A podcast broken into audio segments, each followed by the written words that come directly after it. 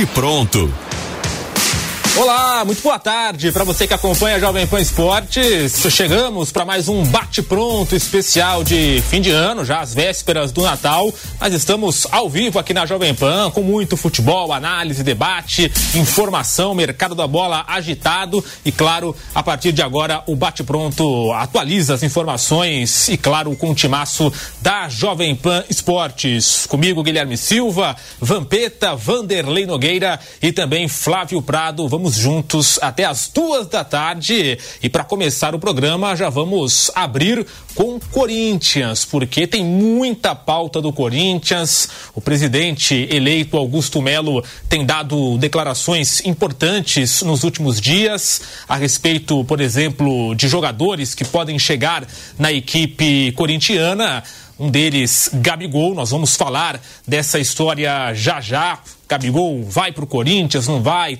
Vai abrir negociação ou não, tudo isso daqui a pouquinho aqui no Bate Pronto. Mas o primeiro assunto é em relação ao Moscardo, porque após discurso que não venderia Moscardo, Augusto Melo demonstrou que não está mais confiante na manutenção do atleta para a próxima temporada.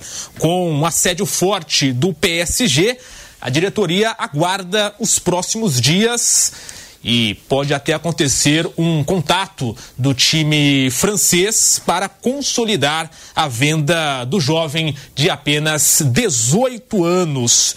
A declaração de que não venderia foi dada no início de dezembro a uma emissora de rádio, onde reiterava que o jogador precisava maturar para vender três ou quatro vezes mais. Porém, agora a situação mudou. Vou começar com ele, Vampeta, já comigo aqui nos estúdios da Jovem Pan.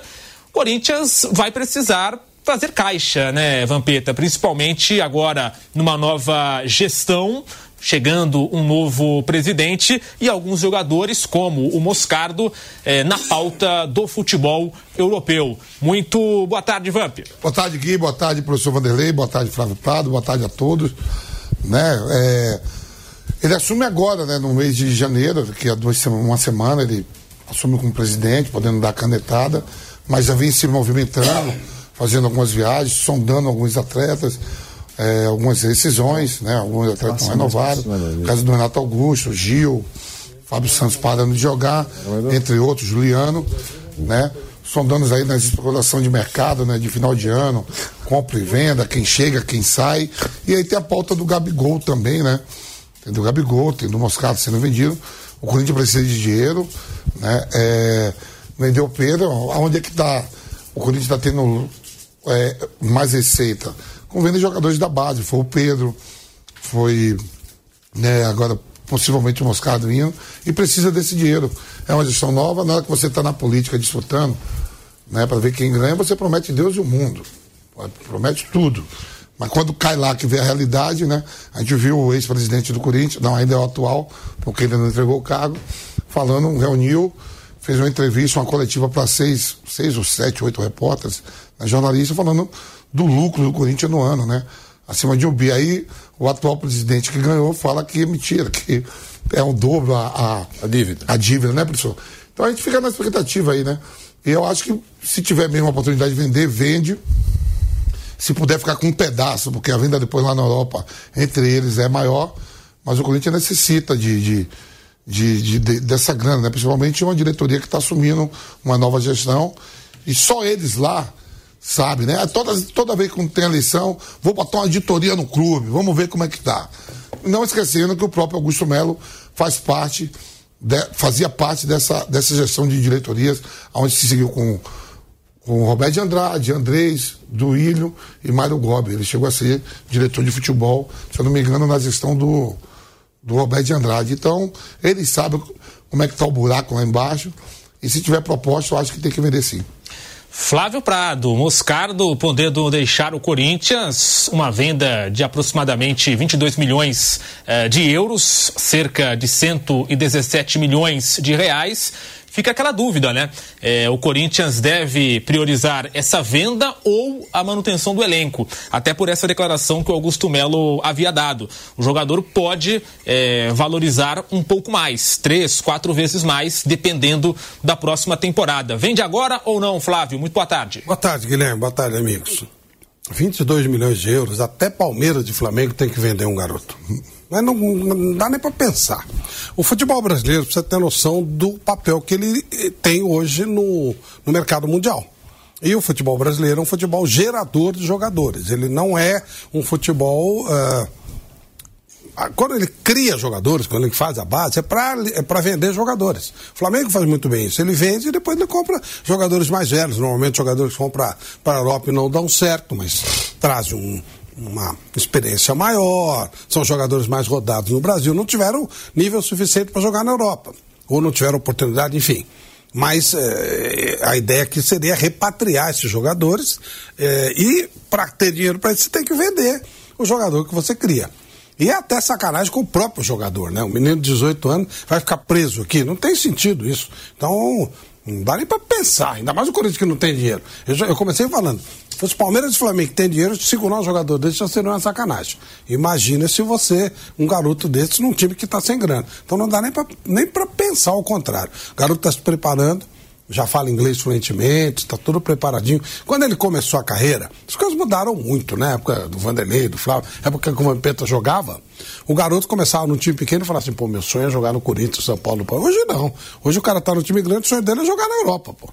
Tá bom que o PSG não é, não, então, mas é o PSG, ele já tá na Europa. É um time famoso, vai disputar Champions e tal. Mas, pô, não dá nem para discutir os valores, a grana, a valorização. O cara vira um, um, um jogador mundial. Acho que não dá nem para pensar nisso, viu, Guilherme? Acho que é até sacanagem com o próprio profissional não negociar. Agora, para o Vanderlei Nogueira comentar, nós temos aqui a arte da fala do Augusto Melo sobre a venda do Moscardo eh, no período da eleição. Podemos mostrar então essa arte? Vamos lá? Para você que nos acompanha com imagens neste momento pelo YouTube, pelo aplicativo Panflix, abre aspas, não vendo. Até na transição, o Duílio comentou: se ele receber proposta, jogador nosso, feito em casa, será nossa terceira receita no mínimo. É um garoto de 18 anos, está em uma transição, tirando peso agora, apesar de toda a sua categoria. Ainda vai maturar para que a gente possa vender três, quatro vezes o que ele vale. Precisamos voltar a vender bem no mercado. Deixei claro, brinquei com ele. Falei para ele que não vou vender. Dentro do que estão oferecendo, jamais venderia. Ele é para mais de 40 milhões de euros, no mínimo. Fecha aspas. Tá aí a declaração do, do Augusto Melo sobre o Gabriel Moscardo. Então, a, a, expectativa neste momento de venda é de cerca de 22 milhões de euros, Vanderlei. Só que o Augusto Melo está esperando 40 milhões, quase que o dobro. Muito boa tarde, Vanderlei. Boa tarde, Guilherme. Boa tarde, Flávio, Vampeta e a você que nos acompanha. É, eu estava prestando atenção, claro, no que o Vampeta falou e no Flávio também. E enquanto o Vampeta falava, ele, falou, ele contou algumas coisas aí, que é, falou isso, falou aquilo, campanha. Quer dizer, é, até o mais ingênuo sabe que em campanha as pessoas falam qualquer coisa para agradar o distinto público ou o distinto eleitor. Não importa em que plataforma eu esteja falando, tá certo? Em que, em que, em que, em, que eleição eu estou me referindo, mas é sempre assim. No caso do Corinthians, da mesma maneira. É, falou um monte de coisa antes das eleições. E o outro candidato, candidato à situação, também falou um monte de abobrinha. É, realmente foi um festival. Né? A gente sabia, foi, não sabia em quem acreditar, é real o que estão falando, não é? é e, e, o interessante é que é, é só ficar um pouco mais atento o candidato que ganhou a eleição, o presidente eleito Augusto Melo, falou durante a campanha, inúmeras vezes, e todo mundo prestou atenção, ele deu algumas entrevistas, várias entrevistas, de que a situação no Corinthians era dramática, era caótica. Ela estava numa pindaíba tremenda. Horas depois de, de, eleito, o próprio diretor financeiro do Augusto Melo disse que, olha, o balanço aponta, eu vou dar números redondos, 900 milhões a dívida, mas na verdade é o dobro. Né?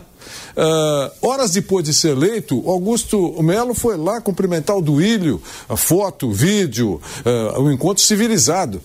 Uh, ele só escorregou quando ele disse: Estou recebendo o clube melhor do que eu esperava. Ele nem tinha aberto uma gaveta lá. Como é que fala um negócio desse? Nada. Né? É, é, como é que fala isso? E aí a, a, pessoa fica refém do que diz. Ele falou que uh, venderia o, o, o, por, por 40, no, no mínimo. Nem venham com. Agora eu estou interpretando, nem venham com menos de 40 que não tem nem conversa. Ah, me lembro uma vez o, o, antigo presidente do Corinthians, histórico, Vicente Matheus, para vender um determinado jogador. Eh, eh, ele falou: se o tal de fulano de tal aparecer um empresário da porta do Parque São Jorge e, e falar que vai oferecer menos de tanto, não deixa nem entrar. Já avisei para a segurança: nem entra aqui no Parque São Jorge, porque eu quero vender pelo triplo. O que aconteceu? Não vendeu pelo triplo não vendeu por aquilo que o cara é, ofereceu e ficou com o jogador. Né? Mas tudo bem, eram, eram outros tempos. Hoje, uh, da mesma maneira, é claro que o cofre do Corinthians está minguado. Os números mostram isso, as dívidas, os cobradores, né? as discussões todas mostram que o cofre do Corinthians está muito enfraquecido. Então, se, se for concreta essa. Eu estou colocando sempre no condicional, porque enquanto não teve o adeus, a gente não sabe se vai se confirmar o negócio ou não. Mas se for concreta essa oferta, é claro que ele vai vender. É, é óbvio. Está é, na cara que vai vender. E não é o Corinthians, não. Qualquer outro que, que tem jogador para vender. Tá, eu, eu, falo todo dia aqui no programa. Eles estão louquinhos para que o telefone toque com uma oferta concreta, com alguém que oferecendo alguma coisa razoável. Esse discurso de que vou vender pelo quatro, cinco vezes mais, esperar, só pode fazer isso quem tem dinheiro em caixa. Quem tem dinheiro em caixa pode bancar. A pior coisa do mundo é você tentar comprar a, a, alguma coisa de alguém que é rico. É, é porque o, o, rico ele diz assim, então, ó, é, quanto custa, Vampeta? Custa 50, eu dou 49, não vendo. Não vendo por 49. Ou dá 50 ou eu não vendo. Porque o cara tem para peitar o interessado. Agora, quando você está apertado, você não vai fazer isso, todo mundo sabe que não vai fazer isso. Outra coisa, se o garoto colocou na cabeça que ele tem que bater asas e voar para jogar na Europa, ele vai. É isso que acontece. Ele vai. E nada dessa conversinha que eu já ouvi nas redes sociais aí, falando que o garoto é um ingrato. Tentaram, estão tentando jogar o garoto contra a torcida. Ele dizendo que ele, ele quer ir embora, imagina, com seis meses quer ir embora. Estão tentando jogar o garoto contra a torcida. O torcedor atento não deve entrar nisso. É, essa é um, é um negócio. Se aparecer uma proposta boa, ele vai embora. É isso. Esse é o mundo de hoje. É isso. É, não tem como segurar, né? Essa, é, essa é a verdade. E o presidente Augusto Melo deu uma outra declaração agora mais recente, é, ontem, aí sim, atualizando o caso e já sendo um pouco mais flexível em relação a essa venda. Vamos mostrar então é, também a declaração do atual, do, do eleito, né, presidente do Corinthians, Augusto Melo. Abre aspas. É um jogador com pouco tempo no profissional. Gostaria que ele permanecesse muito mais. Sempre disse na campanha que venda de atletas formados em casa seria nossa terceira receita. Estamos trabalhando para elas, é, para que elas né, sejam pontuais e não de atletas. Mas infelizmente chegou ao fim o ciclo. A cabeça dele também já está fora. Demos liberdade para ele escolher que seja feliz. Está caminhando para isso. Fecha aspas. E mais um detalhe: o Rubão, que é diretor do clube agora na nova gestão de Augusto Melo, disse que foi conversar diretamente com o Moscardo e ouviu do jogador que o ciclo dele no Corinthians já tinha se encerrado. É uma situação, como o Vanderlei citou, né, Vamp, é, que neste caso, me parece, pelas declarações, também partiu do atleta. Ah, eu quero sair, quero tentar. É... Não sei, desculpe interromper, não sei. Por isso que eu, eh, nós estamos ouvindo, nós todos, sim, nós, sim. estamos ouvindo a versão dos dirigentes. Né? É, é, eu, eu gostaria de saber se o jogador disse isso disse o seguinte: olha, por 20 milhões de euros, eh, eu quero sair. Venda, presidente. Por 20 milhões, venda. Presidente, por 20 milhões, venda. Ele, ele, ele disse isso. É, pela declaração do Rubão, né, o Rubão disse que o jogador é, afirmou que o ciclo dele no Corinthians tinha se encerrado. Então, eu acho que ele tem que falar isso.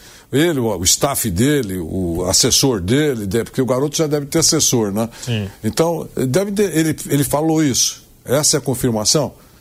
Porque se ele não falou, isso é para jogar o, o, o, garoto contra uh, o torcedor, contra a torcida. Se ele falou, também é um direito dele, ele pode falar, olha, eu, eu quero ir embora para Ele pode ter dito isso. Mas seria importante que nós tivéssemos também a versão do garoto. Se não for a versão dele, ele falando, mas deve ter algum assessor, eh, alguém que fale por ele, uma rede social que ele escreva alguma coisa, é um garoto antenado. É importante a gente saber se ele falou realmente isso ou é uma frase para deixar o torcedor, digamos assim, com um sentimento de estar vendo um garoto ingrato com o clube. Desculpe, mas era Não, isso, claro, eu acho claro. importante isso. Claro, não, faz sentido também isso, né, Vamp? Se os dirigentes não estão tentando jogar é, essa responsabilidade para o jogador, mas a princípio essa é a declaração do Rubão. Fica a expectativa se o Moscardo confirma ou não é, que de fato ele teria falado, né, que o ciclo dele no Corinthians acabou. Oh, você pega esse atleta, né? Ele não tem 20 jogos com a camisa do Corinthians no time principal. É, ele se o Corinthians querer vender ele por 22 milhões, seja 40, seja o valor que for, não é pelas atuações no time principal, professor. É pela base, aquilo que a gente brinca aqui sempre no programa. Os meninos de base aí hoje, seleções de base, são monitorados. A princípio era o Chelsea que queria, né?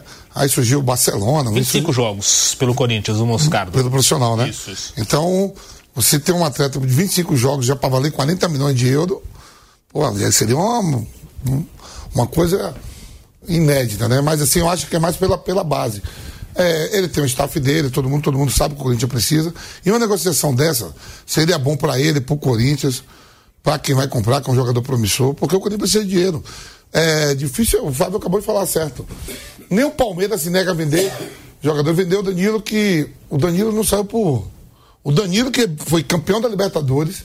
Tinha convocação. Convocação para a seleção principal, bicampeão de Libertadores, campeão brasileiro eu não sei qual é a operação, o valor do Danilo aí, mas se vendeu Moscato por 22 milhões, em relação ao que foi o Danilo, jogando com a camisa do Palmeiras, o negócio é muito bem feito. É, se o... puder ainda ficar com um pedacinho lá, seria melhor ainda. O Kaique Lima, nosso produtor aqui, ele lembrou que o Beraldo está sendo é, negociado aí, né, às vésperas de ser vendido para o PSG, uma posição diferente, claro, mas por 20 milhões, 22 também de euros. É, então, e, e, o Beraldo consolidado no São Paulo, campeão da Copa tanto, do Brasil. Tanto que eu, eu, lembro que saiu um vídeo ele jogando um torneio na, na Inglaterra, ele falando, dando entrevista em, em, na língua do tio Sam, em inglês, inglês, o inglês de Londres, britânico, ele lá falando.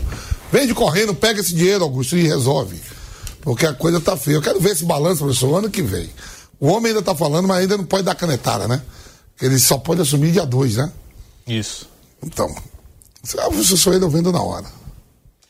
É, Flávio, para a gente fechar essa primeira parte do assunto Gabriel Moscardo, Augusto Melo, negociação, é, não tem o que fazer. Essa é a grande realidade. O Corinthians, pensando até na próxima temporada, vai é, não vai disputar, por exemplo, a Libertadores da América, uma competição importante, é, vai ficar né, sem essa grana que dá a Libertadores.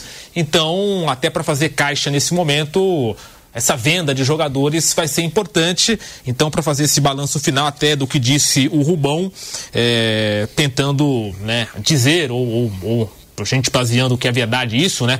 É, dizendo que o Gabriel Moscardo havia dito que o ciclo dele se encerrou no Corinthians. É, e na verdade quando chegou a proposta de um time de um gigante europeu, encerra mesmo, tá certo. Eu sou bem pragmático, acho que você tem que saber exatamente onde você está e o que você significa. Hoje o mercado do futebol brasileiro é um mercado formador, há muito tempo já, fornecedor de matéria-prima.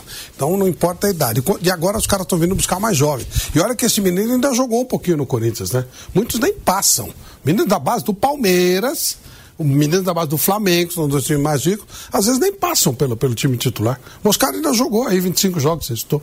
Muitos nem passam, já vão direto. Não tem muito o que fazer. É, é isso, é o mercado formador. É pegar esse dinheiro e investir legal. Trazer o Palmeiras e o Flamengo faz o quê? Trazem jogadores mais caros. O Palmeiras aproveita abre mais espaço para a base. O Flamengo vai buscar jogadores importantes com nível alto. Vai, acabou de contratar novamente jogador de, de nome. Então é isso, é isso que tem que ser feito. Você pega esse dinheiro e traz um jogador de um outro patamar, é, um jogador já consagrado de nome que não vai ter repasse. E esses jogadores eles são para repasse. Felizmente o garoto pode escolher. O correto Alguns seria anos... pagar a dívida, né? Claro, claro. Que é uma maneira de investir. O, o, é, não, claro. Você tirando, tirando juros e os tal. pepinos que você claro, tem. Claro que sim. É, aí porque não adianta nada. Se é, recebe 20, gasta 20, ok, substituiu mas continua enxugando gelo. Tem razão, é isso certo? Mesmo. Quer dizer, ou, ou, é, não adianta jogar, eu acho, é esse, mas eu falo isso também não é agora, eu falo sempre, né? Quer dizer, não adianta jogar pra galera, pra que bancada. Um dia a conta chega. Tem clube aí é, respirando zona do rebaixamento faz tempo. Tá certo? E, uh, cresce o número de cobradores à porta dos clubes. Toda hora tem, ninguém paga ninguém, um clube está devendo para o outro. Sabe? Se você tem intenção, você, um dirigente, tem intenção, você está chegando agora, você, você, no caso dele, por exemplo, de Augusto Melo, ele é, ele, ele ganhou como opositor. Então ele não pode fazer a mesma coisa, porque aí é uma loucura, fazer a mesma coisa do que a situação vinha fazendo. Por isso que você foi eleito. Então, o que, que tem que fazer? Se conseguir vender jogadores, paciência, tem que explicar isso para o torcedor. Olha, estamos vendendo, eu vou pagar conta. Tem conta para a gente pagar. Agora, se, se não, se não uh, uh, seguir essa linha, é, vai enxugar gelo. E um outro assunto em relação ao Corinthians foi outra declaração do diretor de futebol, Rubão, na próxima gestão agora de Augusto Melo. Ele disse que o Corinthians vai brigar de igual para igual com Palmeiras e Flamengo. Ainda sem anunciar reforços para 2024, o futuro diretor de futebol do Corinthians, Rubens Gomes, mais conhecido carinhosamente né, como Rubão, garantiu que a equipe será competitiva. Você conhece ele pessoalmente? Não, pessoalmente. Quando você não. conhecer, você vai saber, porque o apelido dele é Rubão. Imagina. é, é, nossa senhora. Faz jus ao. Oh, nossa jus, senhora. Até a mãe dele chama ele de Rubão. É. Então, ele garantiu que a equipe será competitiva na próxima temporada. E falou que o Corinthians irá bater de frente com Palmeiras e Flamengo, que dominam o futebol sul-americano e brasileiro nos últimos anos. Temos a declaração dele também em arte para nossa audiência se ficar por dentro né, do que falou o Rubão. Abre aspas. O que eu posso falar? O Corinthians será um time competitivo, não tenho a menor dúvida. A metodologia mudou. Hoje estamos consultando uma central de mercado que nos dá todas as estatísticas do jogador que queremos. Nós sentamos com o Mano Menezes, analisamos o que ele queria e estamos no mercado trabalhando dessa forma. Aí que está a declaração que chama a atenção. Acabou a farra de Palmeiras e Flamengo. Meu Deus. Nós vamos brigar com eles de igual para igual. É difícil? Muito difícil remontar um time tem que analisar o jogador, ver o que aconteceu e consultar amigos do setor para ver comportamento e assim por diante. Entendo a preocupação da Fiel, mas podem ficar seguros e tranquilos que nosso time será competitivo. Não vamos contratar de baseada, vamos contratar qualidade, não quantidade. Corinthians tem que voltar a ser aquele time brigador. Fecha aspas Tá aí a declaração, parte do que disse Rubão, Rubens Gomes, o futuro diretor de futebol do Corinthians na gestão de Augusto Melo. E aí, Vamp? Claro, me imagino eu que tem ali um certo exagero, talvez até um tom é, ainda de campanha é, do futuro diretor de futebol, até por essa frase, né? Ele fala: acabou a farra de Palmeiras e Flamengo. Mas sabemos que essa questão financeira é, não se muda da noite pro, pro dia, né? O Flamengo demorou anos, o Palmeiras também. Então, assim, não é de uma gestão para outra em poucos meses que tudo financeiramente no Corinthians vai se acertar, apesar das promessas. Concorda, Vamp? Ô, Gui, lógico, concordo com o que você está falando, não o que eu li ali tudo do Rubão, né? Ali pode ser mensagem de campanha, como corintiano, não pode chegar aqui e falar, não, não se preocupa não, torcedor, ano que vem nosso time vai ser uma merda. Vamos, vamos, vamos ganhar nada, sapecada o ano todo e pede Palmeiras, pede Flamengo. Conheço bem o Rubão, né? Trabalhei com ele também no Corinthians, quando a gente se encontra. É palavra de, de um diretor, né? Para passar a confiança, para que o torcedor do Corinthians tenha, o Corinthians tenha um, tenha um Natal, um final de ano tranquilo, mas a verdade, a realidade não é nada disso. Você vê aí o Flamengo. O Flamengo acabou de comprar um jogador agora de 16 milhões de dólares. À vista. À vista. Chegou lá, bufo. E não duvide pegar o Scarpa também. Né? É o clube que se organizou, fatura hoje um bilhão e meio. Se dá até o luxo de mandar um monte de treinador embora ganhando título. E a gente fez uma soma aqui outro dia. Só para reforçar o que você está falando, levou 10 anos para chegar aí. É. E 50, quase 50 milhões de rescisões com treinadores e ganhando título. Né? É, o Palmeiras, arquirrival aqui de São Paulo. Né? Acabou de ganhar o brasileiro. O presidente ali, faturamento, tudo. Ainda brincou. Na coletiva, ela. Lembra que ela falou? É, me, me, me, mostra o balanço, é, o negócio do, do patrocínio. É, me mostra, mostra a conta, né? O contrato. É, para ver se eu não cubro. Isso. Então, essa discussão toda é com duas equipes que a gente está falando no cenário do futebol brasileiro, são rivais. O próprio rival, o outro, da Barra Funda, vive, vive dificuldades financeiras, mas está na Libertadores. Ganhou a Copa do Brasil. A sua torcida comparece aos jogos, como a torcida do Corinthians também. Então, o buraco é mais embaixo. Eu acho que se resume muito no, no, no, dentro de campo, né? Eu acho também que se não fosse pela multa rescisória de 10 milhões, eu duvido que o Rubão e o, e o Augusto teria deixado o Mano Menezes. Duvido, porque tá tem uma multa também de 10 milhões se mandar o Mano embora. Né? Seria outra opção, mas como não é, tá tudo cercado. Então é uma conversa bonita, né? Também faria a mesma coisa. Não, torcedor, fica tranquilo, compra o, o peru de Natal, beba seu champanhe no novo, que no ano que vem nosso time só vai tomar fumo. é, é, o discurso tem que ser esse aí. Mas acredita que quiser. E de repente o, o, o Mano acabou a farra. Esses dois times vêm ganhando título há 10 anos. De é, duas Libertadores para cada um, né? O Flamengo duas, o Palmeiras duas, brasileiro fica ali, o Atlético Mineiro se meteu um pouquinho nisso aí, o Atlético Paranaense Copa do Brasil na, também. Nisso aí também. O Corinthians chegou, verdade, a duas semifinais de Copa do Brasil, né? Perdendo uma para São Paulo e outra para o Flamengo. Mas pelo Campeonato Brasileiro de pontos corridos, pô, se fosse pelo Brasileiro, pô, agradeça muito aquele jogo do Grêmio. O Grêmio, para mim, perde o título naquele jogo contra o Corinthians. Que se o Grêmio ganhar aquele jogo, seria líder do brasileiro.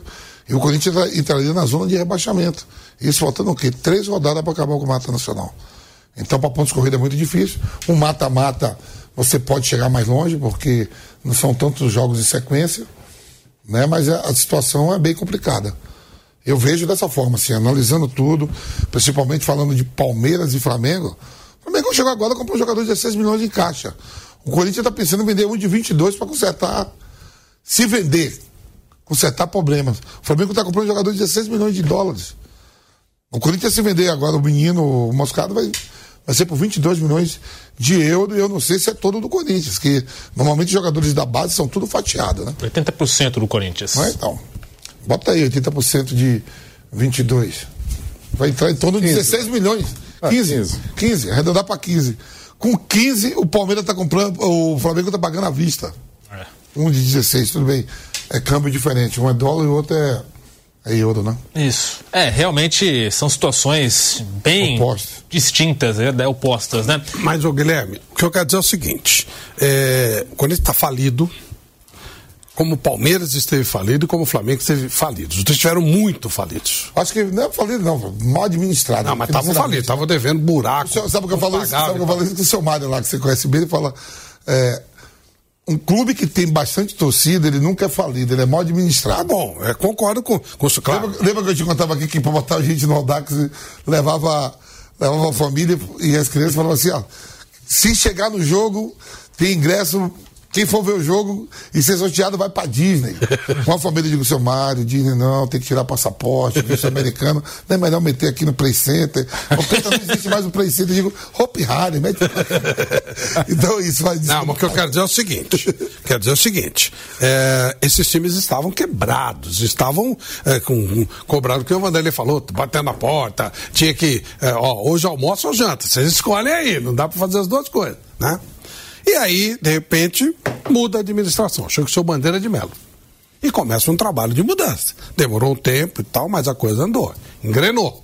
E acertou. E aí o Flamengo passou a usar aquilo que ele tinha de potencial. Torcida, camisa, história, blá, blá, blá, e virou uma potência. Mas o Flamengo estava quebrado. Palmeiras, quebrado, morto, enterrado, esnobado pelo Marcelo Moreno, com o fundo do poço, né? Aí chega o São Paulo Nobre. E vai lá e a gente acerta. Começa uma dificuldade tremenda, quase caiu para a segunda divisão, e aí, pum, encaixou. Você. E isso tudo aconteceu com transição. Quando saiu uma direção e veio outra. Vai acontecer isso no Corinthians? Eu não sei. O certo é que a direção anterior, eu lembro sempre, a primeira gestão do Andrés foi uma das melhores gestões que eu vi de um presidente num clube de futebol. Primeiro ano.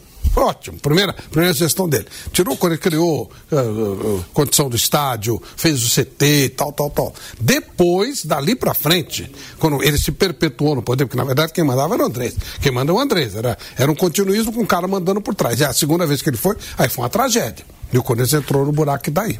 Ou seja, não dá para você esperar desse pessoal que está aí que faça alguma mudança. Esse choque de gestão. O seu Augusto Melo pode fazer isso? Eu não conheço o seu Augusto Melo. Conheço assim, de entrevista. Eu não sei. Será que ele pode ser o bandeira de Melo do, do, do, do Corinthians? Será que ele pode ser o Paulo Lopes do Corinthians? Ué, é uma expectativa. Mas é óbvio que o Vanderlei foi muito feliz quando falou. Não adianta vender um moscado por 20 milhões de euros e gastar 22 milhões de euros. Não. Mas você pode começar um trabalho de transição. Uh, eu andei fazendo os cursos de gestão aí, né? Claro, empreendedorismo, eu não sei nada disso. Então você começa a fazer, eu gosto de fazer essas coisas. E eles falam muito do seguinte: você tem que criar dinheiro. É, não, isso, é isso. Ele tem, ele tem que ter um choque de gestão, como o Flamengo esteve, como o Palmeiras teve.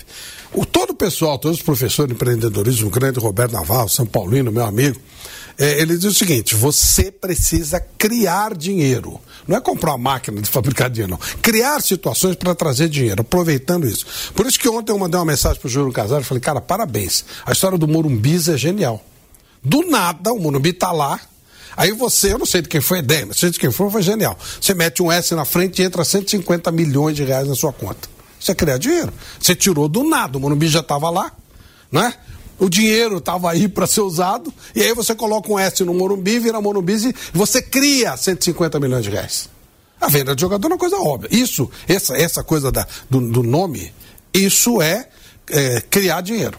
O que precisa, o que fez o Paulo Nobre quando ele, quando ele entra? Ele pega, faz um empréstimo pau em nome dele. O que, que ele fez? Ele baixou o juro, ou seja, apareceu dinheiro que não tinha.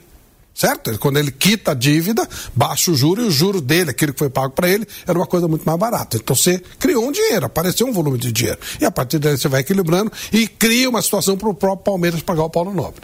A, a, o, o, trabalho no Flamengo, não sei exatamente como foi, acompanhei muita distância, mas enfim, também, o Flamengo zera as dívidas, começa, começa um novo processo e vai pagando as dívidas com um novo, a nova maneira de administrar. Então, para que o Corinthians seja competitivo e acabe com a farra do Palmeiras e do Flamengo, ele tem que fazer isso. Ele vai ter que zerar e criar uma administração competente, uma administração que gere dinheiro e o Corinthians tem muito jeito de gerar dinheiro. É a maior torcida do Estado. É a segunda maior do Brasil. O Corinthians tem, vai, 30 milhões de torcedores, 35. 35 milhões de clientes, cara. É muito, é muito cliente. Qual é a empresa que tem 35 milhões de clientes? E fiéis, né? Que o, o Palmeiras não tem. O Palmeiras não tem. Só que esses 35 milhões você vai dizer, ah, mas não é todo mundo que vai dar um real por mês. É verdade. Mas tem, mas cara, tem cara que vai dar 10 milhões por mês, se precisar. Depende do jeito, depende da maneira como você vai fazer. Mas mais do que qualquer coisa, um sistema que sobreviva a pessoas. Um sistema, que é o que o Paulo Nobre criou. O Paulo Nobre criou um sistema, se ele não for destruído, ele vai ser administrado da maneira que está vai sempre render. Como me parece que o próprio Flamengo também. Tem um sistema hoje que funciona. Aí o ser humano vai, entra o Marcos Braz faz um monte de bobagem e tal, mas o sistema financeiro está funcionando. A, a, administração, ela é bem feita sozinha. É essa, esse sistema que o Corinthians precisa criar. Se o, o, o, o seu Augusto e, e, o pessoal dele conseguirem fazer isso, realmente a, o Corinthians entra, volta a ser competitivo outra vez. Como o, o Marcelo Teixeira do Santos. Ele tem que criar um jeito do Santos sair desse buraco. Não adianta, o Marcelo tem dinheiro. Marcelo Teixeira chega no Santos e bota um dinheiro lá e quita. Não adianta. O sistema está viciado. Tem que mudar o sistema administrativo. Se esse pessoal conseguir fazer isso, ok, dá para dar para sim, para brigar. Não vai ser de hoje para amanhã. Claro que não, vai demorar, como demorou o Palmeiras, como demorou o Flamengo. Mas é inevitável. Três, quatro anos o Corinthians está brigando aí. E ele tem uma arma que o Palmeiras, por exemplo, não tem. Um número maior de torcedores. Você unitariamente, o Palmeiras tem uma enorme torcida, mas unitariamente o Corinthians tem mais. Então dá para você fazer. É só você ter, agir como o Paulo Nobre como bandeira de melo. Fora isso, continuar comprando, comprando, gastando, aí não vai adiantar nada. Aí vai ser mais do mesmo com outro nome. Vanderlei Nogueira. Você acredita nessa possível reformulação do Corinthians agora na nova gestão, acabando com a farra de Palmeiras e Flamengo e até analisando isso que o Flávio citou, é, de equilibrar as finanças, nessa mesma declaração, o Rubão ele diz, né? Vamos contratar qualidade, não quantidade. Qualidade é, requer mais dinheiro, mais investimento. Então não sei se consegue equilibrar as contas é, contratando qualidade, porque pelo exemplo do Flamengo, por exemplo, na, na época, o Flamengo passou alguns anos com jogadores, é, com todo respeito, bem abaixo do que poderiam né, apresentar no Flamengo. Então foram contratações amenas. De... Uma novidade aqui, pessoal, antes de. Scarpa foi contratado agora, viu? Só a notícia. Quem? Atlético Mineiro. Atlético Mineiro. É, é, Atlético Mineiro, ele tem a certeza que ele será titular jogando pelo Atlético Mineiro e as informações teriam eh, foram divulgadas que o próprio Filipão ligou para ele algumas vezes garantindo que se ele fosse para lá ele seria muito importante para o clube pro, e para o time e agora com essa confirmação que o Vampeta está trazendo aqui então acho que ele optou mesmo né, por, por, por essa conversa com o Filipão, vai chegar para jogar. Se ele fosse para o Flamengo, eh, ele não seria. Chega, o seria maior. Né? É, é, ele poderia ser um, uma alternativa muito importante para o Tite, mas não chegaria com esse status de, de titular. Mas em cima da, da pergunta que o, o, Guilherme Silva fez, eu acredito na grandeza do Corinthians. Isso eu acredito e é óbvio, a, a grandeza histórica do Corinthians. Mas eh, eu não acredito uh, nessas, uh, nessas declarações que uh, provocam para muita gente a certeza que em pouco tempo virará Shangri-La. Então é, é, isso que eu, que eu não acredito. Só isso que eu não acredito. Porque eu acho que não tem jeito de fazer milagre. Está muito enrolado o Corinthians. Ele vem, ele vem, ele vem sendo é, é, vivendo com problemas faz muitos anos. Né? Não é de hoje que o Corinthians está enfrentando essa dificuldade. Aí chega alguém que ainda nem assumiu, nem assumiu, embora esteja já integrando a diretoria eleita, e faça esse tipo de discurso. É isso. Eu conheço o Rubão. Ele foi diretor do Corinthians, nós tivemos sempre uma relação muito respeitosa, é bacana, mas eu, eu tenho que falar isso, porque eu acho que isso é, é o chamado protocolo de intenções. É, protocolo de intenções que você joga no ar e você cria uma expectativa. Poxa, o pessoal começa a soltar rojão aí do que vai acontecer. E na verdade não é isso. É impossível. Como é que vai contratar jogador de grande qualidade sem grana? Nesse, nesse, nesse, nesse momento. Agora mesmo, a gente acabou de falar que o Atlético Mineiro fechou agora o Scarpa por 5 milhões e meio de euros. É isso aí. 5 milhões e meio de euros. Tá, vai dar quase 30 milhões. Uhum. Tá certo? Que era mais ou menos o que queria o, o, time dele lá na Inglaterra. Mas, então, é, quer dizer, como é que você vai contratar jogador de qualidade com o cofre apertado? Eu não estou dizendo que essa diretoria que está chegando é que é responsável pelo cofre vazio, não é isso. Só acho que ela não pode fazer esse tipo de, de, de, de, de, de foguetório antecipado. Agora, se o Rubão colocasse na declaração dele certo? Num determinado tempo, com tempo, vai chegar um dia. Eu, perfeito, mas se coloca que, olha, acabou a farra, não acabou. Até agora não acabou. Eu acho que é muito difícil acabar a farra do, do Palmeiras e do Flamengo. Só se é, baixar o espírito do Botafogo. No Flamengo, o espírito do Botafogo no Palmeiras. É uma pancada atrás da outra, vira um inferno. É, agora, isso é, é é provável que aconteça isso com o Palmeiras? É provável que aconteça isso com, com, com o Flamengo? Não é isso.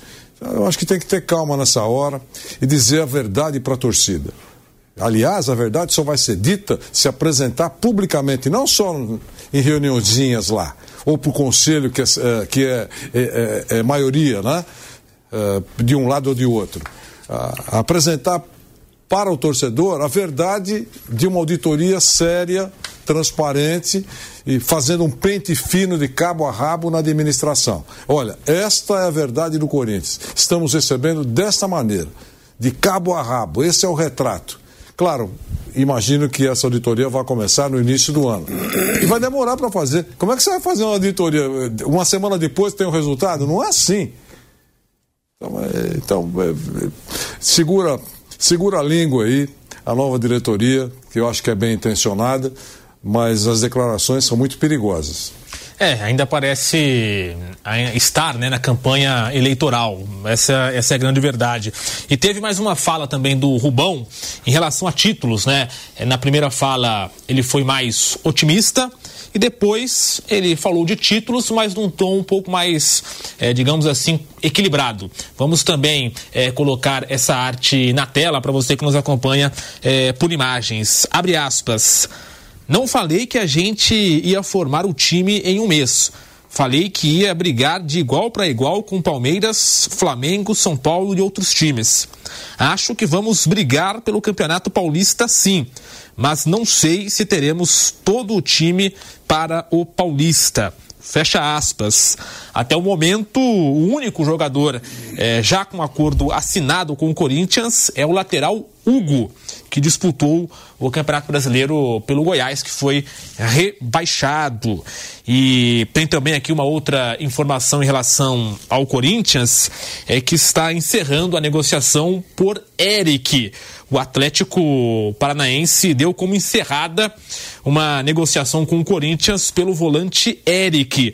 O clube já tinha recusado na semana passada a proposta de 5 milhões de euros pelo jogador. Na última segunda, o presidente Mário Celso Petralha teve uma conversa com Eric por telefone para explicar os motivos que levaram o Furacão a mantê-lo para 2024. O dirigente foi categórico ao dizer que o jogador tem um valor ainda maior no mercado, é, que o Atlético quer montar um super time para o ano do centenário e não vai reforçar um adversário. O clube prometeu uma valorização salarial ao volante A proposta mexeu com o jogador, segundo informações é, que entendiam, né, o jogador e o staff entendiam que o ciclo dele no Furacão tinha terminado. O salário, por exemplo, era quatro vezes maior do que, do que ele ganha hoje, né? O salário que o Corinthians estava oferecendo. Aí fica a pergunta: será que o Corinthians é, é poderia oferecer esse salário, né? Pensando naquilo que nós estamos comentando, equilibrar as finanças e tal.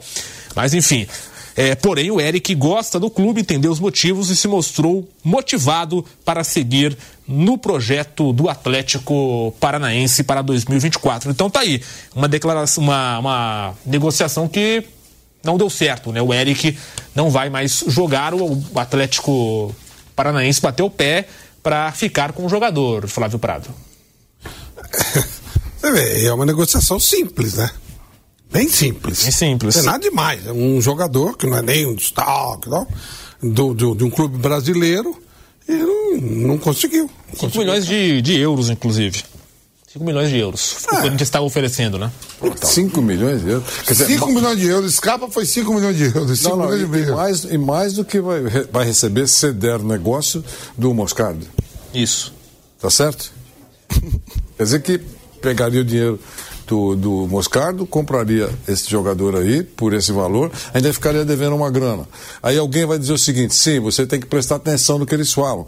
Eles falaram também em algum momento aí que só compram na base do parcelamento. Não tem nada à vista, tudo parcelado. É, essa é a filosofia a partir de agora. Aí eu pergunto: nem todo mundo que tem um material bom, de qualidade, aceita vender de forma parcelada ou o parcelamento que você propõe. Ah, eu, se- eu pago em três vezes. Ah, eu topo. Ah, Eu pago em s- de- dez anos, né? eu não topo. Né? E outra Fora coisa- juros, né? Hã? Fora eventualmente juros. Com né? juros. É isso. É isso, seria um jogador ali que o Corinthians estava de olho, fez a proposta, tentou negociação, mas não deu. O Eric fica no Atlético Paranaense. Agora vamos falar de Gabigol. Gabigol teve também algumas especulações de que o Corinthians poderia contratar o Gabigol e tem informação nova publicada pelo jornalista Diogo Dantas do jornal O Globo.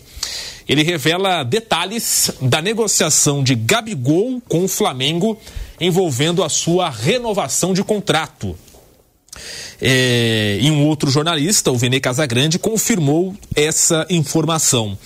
Além do pedido de aumento de 50% no salário, que chegaria a 2 milhões de reais mensais, o camisa 10 do Flamengo pede o que se chama no contrato de bônus de permanência, pago de seis em seis meses por cinco anos. E aí tem a conta. De 2024 a 2028, o atacante receberia duas parcelas que cresceriam ano a ano e no final o valor seria de 54 milhões de reais, cerca de 10 milhões de euros, quase que uma recompra. As parcelas seriam, segundo informação do Diogo Dantas, do jornal O Globo, confirmada pelo Vene Casagrande. É, duas, parcela, duas parcelas de 4,8 milhões em 2024, duas de 5 e 100 milhões em 2025, mais duas de 5 e milhões e 400 em 2026, outras duas de 5 milhões e 700 em 2027 e fechando mais duas de 6 milhões em 2028. O presidente Rodolfo Landim recebeu o contrato encaminhado do Gabigol via Departamento de Futebol e decidiu vetar o acordo, pois entende que neste momento não vale correr o risco e pagar tão caro pelo atacante. Além desse bônus só por seguir no Flamengo, Gabigol ainda pede uma premiação por títulos. Entre. Aí a nossa produção colocou aqui um termo bem interessante. Entre outros mimos, como um camarote particular no estádio do Maracanã. Ah, louco. O atacante tem contrato até o fim de 2024 e fica livre para assinar com outro clube no meio do ano que vem. As conversas com o Flamengo já duram mais de um ano. E aí, Vamp, são valores altíssimos, né? Tem essa recompra que daria aí na casa dos 54 milhões de reais, mais bônus por título é, e um camarote no, no Maracanã. É, realmente. E o, e o salário também, né? Aumentando para mais de 2 milhões é, é, de reais. 50%. O Camarote é pro show, o Camarote é pro show. Camarote é pro show, claro. E o Gabi, né? Lil Gabi, vai, daqui a pouco, depois do jogo, mete lá uns DJ. Né? Mas tá muito assim. Estranho, né? O Flamengo ainda tem um ano, ele ainda tem um ano de contrato com o Flamengo. Aí surgiu a especulação de o Corinthians interessado. Tudo. O Gabigol a gente tá sempre. Aí porque ele foi lá não pode pá lá e falou com o Igão, que é corintiano, e com o Mítico. É, vamos ver aí a. Eu acho, eu acho, sinceramente, ele é um dos maiores ídolos do Corinthians. Com o Tite, não vai jogar. Não foi pra Copa do Mundo. Reserva, né? Não foi pra Copa do Mundo no melhor momento dele. No melhor momento que o Gabigol vivia, o Tite não o convocava e convocou e não levou para a Copa do Mundo. Levou Pedro até em certo momento Pedro era reserva do Gabigol. Aí com a lesão do Bruno Henrique, o Pedro começa a jogar e o Tite tem a opção de levar o, o Pedro para a Copa e não leva o Gabigol. Certeza, certeza que ele é um dos maiores ídolos da história do Flamengo, mas com o Tite não vai jogar. Eu vejo a formação com o Tite, é, dependendo do que está chegando aí, está chegando aí o Dalla Cruz, não sei o quê. Eu vejo ali o Luiz Araújo por um lado contrário, o Pedro e o Everton Cebolinha. Para mim, até o Bruno Henrique não vai jogar com o Tite. Olha o que eu tô falando aqui, próxima temporada, o Gabigol não joga com o Tite. Estão renovando com o Everton Ribeiro, pelo que eu. É, mas, mas o Everton ali é uma posição que pode entrar, é um meia, Rascaeta vai para para seleção direto, aí tem eliminatórias, tem Copa América. O Gabigol não vai jogar com o Tite. E aí, até por isso, não justifica essa renovação por esse Não, valor. aí você renova, dá o camarote, dá tudo, aumenta o salário e o cara fica no banco. Gabigol é banco, no- hoje é banco e lembra que eu, eu contei com o Mauro Betti me falou? Eu falei, era que eu entrego, não trabalhar mais aqui. Eu já reparei. já reparei que você entrega. Já, não- já percebi. Entrego. Não vai jogar, professor. Não, eu falei o quê, ó? Lembra que o Mauro Betti que me contou. Que o Tite não ia pra colo- você, Ele não pediu programa de informação, você quer audiência, irmão? Então eu vou ficar quieto. Ele não pediu. Me faz a pergunta Não, aí. por favor, Me faz por uma favor. pergunta. Vampeta, o Gabigol vai jogar? Vampeta, é, Vampeta, o Gabigol vai jogar? Aí eu chego aqui e falo, é, não sei, não sei. Agora eu sei, não vai, porque o Mauro Betti me contou. Sua fonte é Mauro Betti. É, é, eu conto logo cachoeira, tudo. Não vai. Eu, eu falei isso lá atrás. Eu lembro. Esse que vos fala aqui falou lá atrás, antes da Copa, lembra que eu falei? O mais engraçado é o E seguinte. no melhor momento do Gabigol, viu? A filosofia do Vampeta é a seguinte: o segredo é teu. Você que tinha que segurar o segredo, você não segurou. Você contou pra mim. É. Agora, o segredo que você não segurou, você quer que eu segure. O segredo é Vem cá, teu. mas, cá, mas aí a gente. Não é verdade? O segredo Aí era o- do Mauro Beto. Ele contou pro Vampeta. Até o Mauro Betti ficou chocado na, na, Sim, na época. Sim, mas, O se- Mauro Betti- mas o segredo era o dele. Mauro que que ele Betti que me contou? contou. Não é? Sim. E aí é o seguinte, Flávio. Se o programa de informação, pro Tá certo. espectador, o ouvinte, o cara que tá no Twitter, no, no, até em todas as plataformas. É isso aí. Como se fala, tem que passar a mensagem. Claro. Gabigol, escuta o que eu tô te falando. Com o Tite você não joga. Não joga. E se o Tite quiser rebater, pergunta, vê o que foi que ele falou pro Mauro Betti. O Mauro Tá aí, tá aí. É, é, é a declaração do Vampeta há muito E tempo. Aí né? o Fábio me pega e fala assim, é quando ele é, quando eu apresento aqui, o Flávio fala assim, ó, boa tarde, Vampeta, boa tarde, professor Vanderlei, o Gui, boa tarde a todos. O Bipera fala assim, boa, boa tarde à nossa audiência. Boa tarde à nossa audiência, eu tô contando. e se o Tite quiser achar que tá ruim, pergunta pro Mauro Betti, ele que me falou. Exatamente. Ele falou. Então tá aí. Vanderlei Nogueira. São números. Ei, moço, você não foi pro meu. Eu tô puto com você, viu? pu- ó. Não foi pro nosso almoço de Não. Por, por motivos É, sei. Tá na pista. não era, digamos assim, não, não tava por perto, né, na- aqui em São Paulo. É, você mora onde? Você mora onde? Mora, Mas enfim, mora em Mogi das não, Cruzes? não vamos abrir muita conversa, porque senão você traz muita informação, né? Vamos parar na informação. É, eu conto Vamos tudo. parar na informação do, do também. Gabigol. Se quiser, eu falo. Agora, Meu Deus. Vanderlei Nogueira, Vanderlei Nogueira. Ai, meu Deus. Gabigol e esses números astronômicos. Para um jogador que é reserva, é, já é. Assim, para um jogador que, estivesse jogando já seria um absurdo. Para um jogador que é reserva, se torna mais absurdo ainda. Até porque o Gabigol é reserva hoje com muita justiça, não tá jogando nada, né? Verdade. Então, assim. é, Confirmando essa informação, são números Professor, bizarros. Professor, no melhor momento dele, o Tite não chamava, mas agora que ele tá mais velho. e- e- Não, primeiro. Eu boto ainda só o pacote, ainda boto o Bruno Henrique junto, viu? É. O cara também era, não era bom em, em, no quadrado. Entendi. Trabalho, lembra que eu te contei? Trabalho curto, entendi. o quadradozinho. Entendi. Não é, É outro que não. é, não é aquilo que o Tite quer. É. Mas eh, tudo bem, se ele estiver lá, o Tite em algum momento vai arranjar uma maneira de usá-lo. Eu só acho que. Você quer Não, só, só uma informação que o Kaique trouxe aqui pra gente.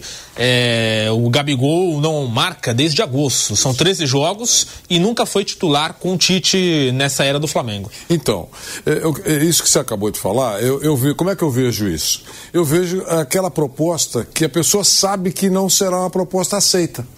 É isso. Você faz, você faz uma proposta, mas você tem certeza que o não é, será a resposta para quem se apresentou. É claro, eh, não é o caso. A diretoria do, do Flamengo comete muitas lambanças, na minha opinião. Né? A diretoria de estadistas. Mas não, não chegaria num grau de irresponsabilidade desse tamanho, de aceitar e assinar tudo isso que. Eu imagino que a informação seja correta. Né?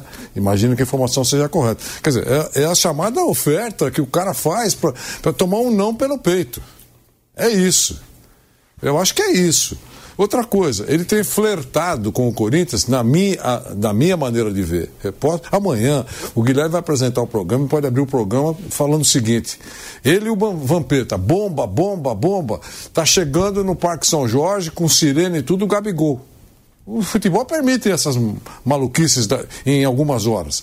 Mas eu acho que o, o, o, o Gabigol está fazendo essas declarações, entre aspas, de amor, flertando, aquele negócio todo com o Corinthians, para infernizar a vida do Flamengo e dos corintianos, alimentar uma ilusão.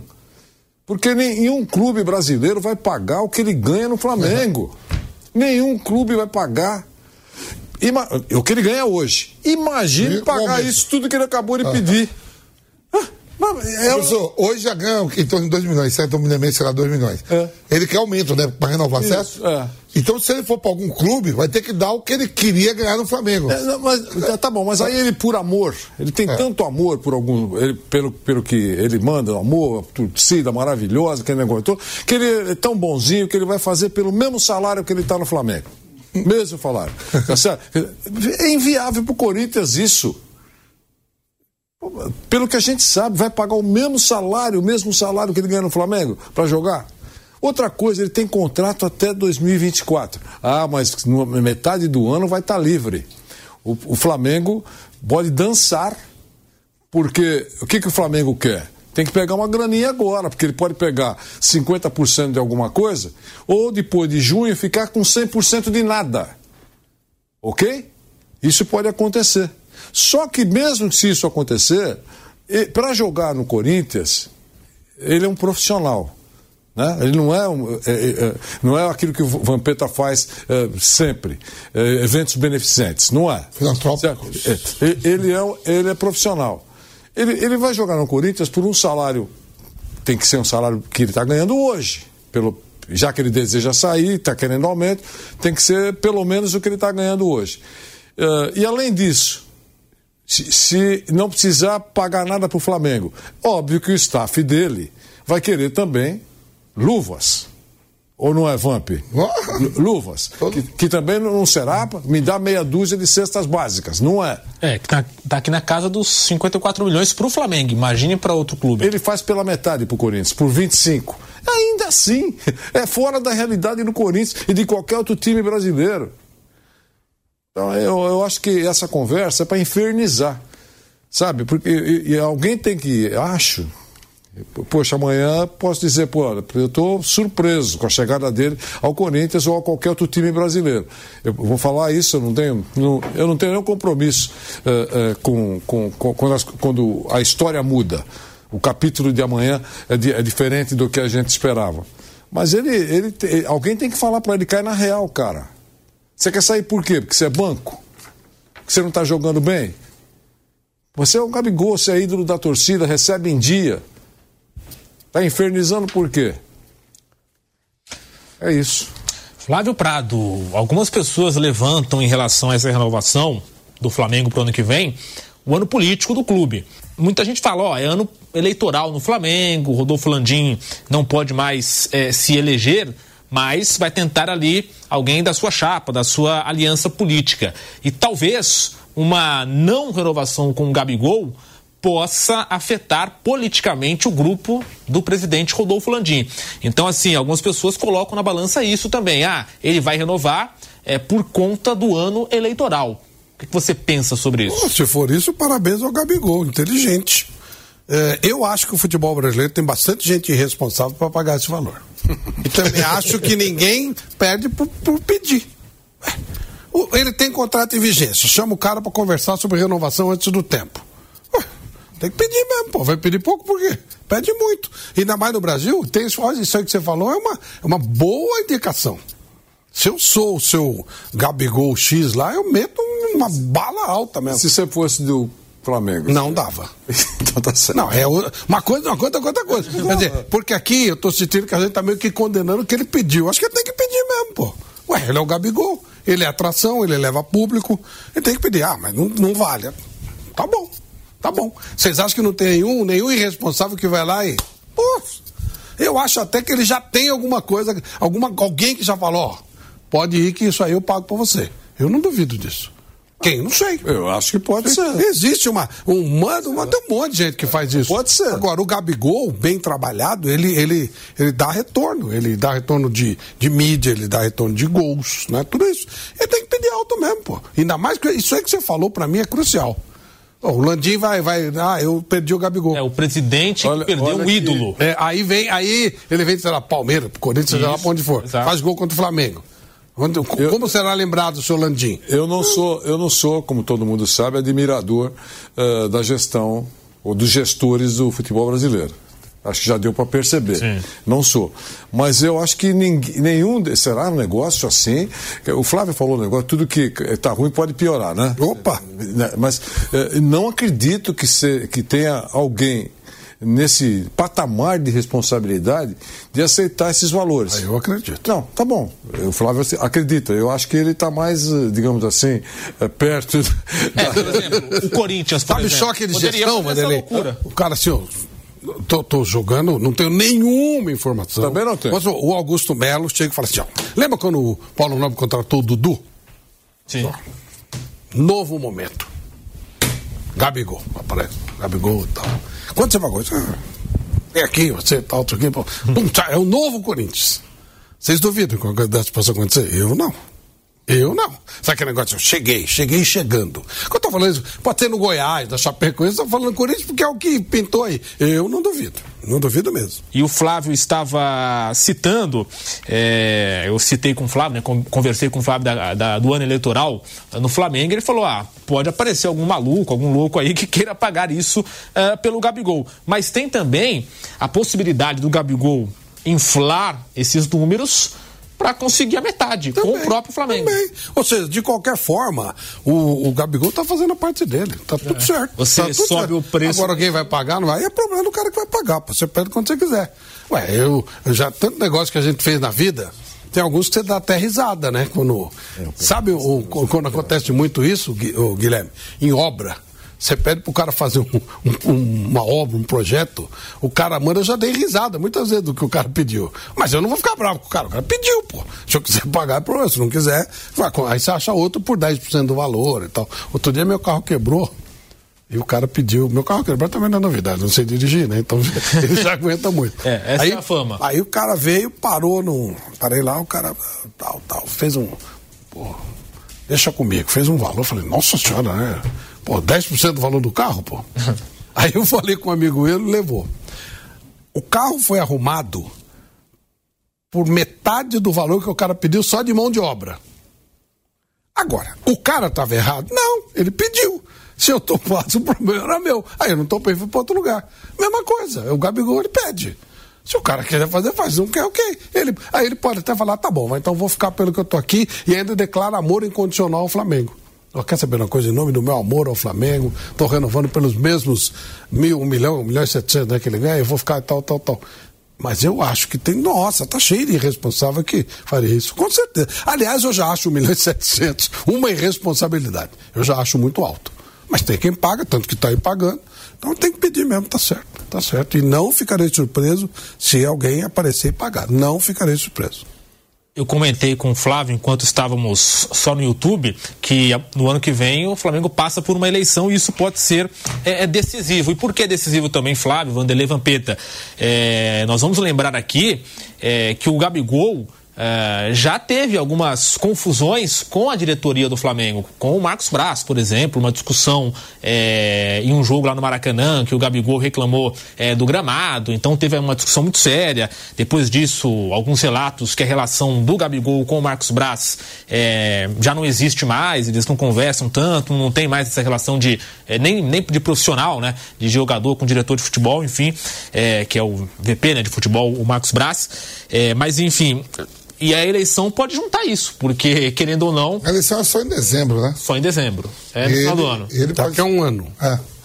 Ele pode assinar um pré-contrato em junho, como o professor falou. O Flamengo pega alguma coisa, mas ainda vai dar o que falar. Vamos ter ainda cenas pro próximo capítulo, na próxima semana, tudo tá. Já já mais duas semanas aí o pessoal tá voltando das férias. Acaba as férias, né? Sim, no início. A temporada, aí a gente vai ver como vai ser a temporada. Vai ser o mercado da bola agitado. E o Augusto Melo, ele falou sobre o Gabigol.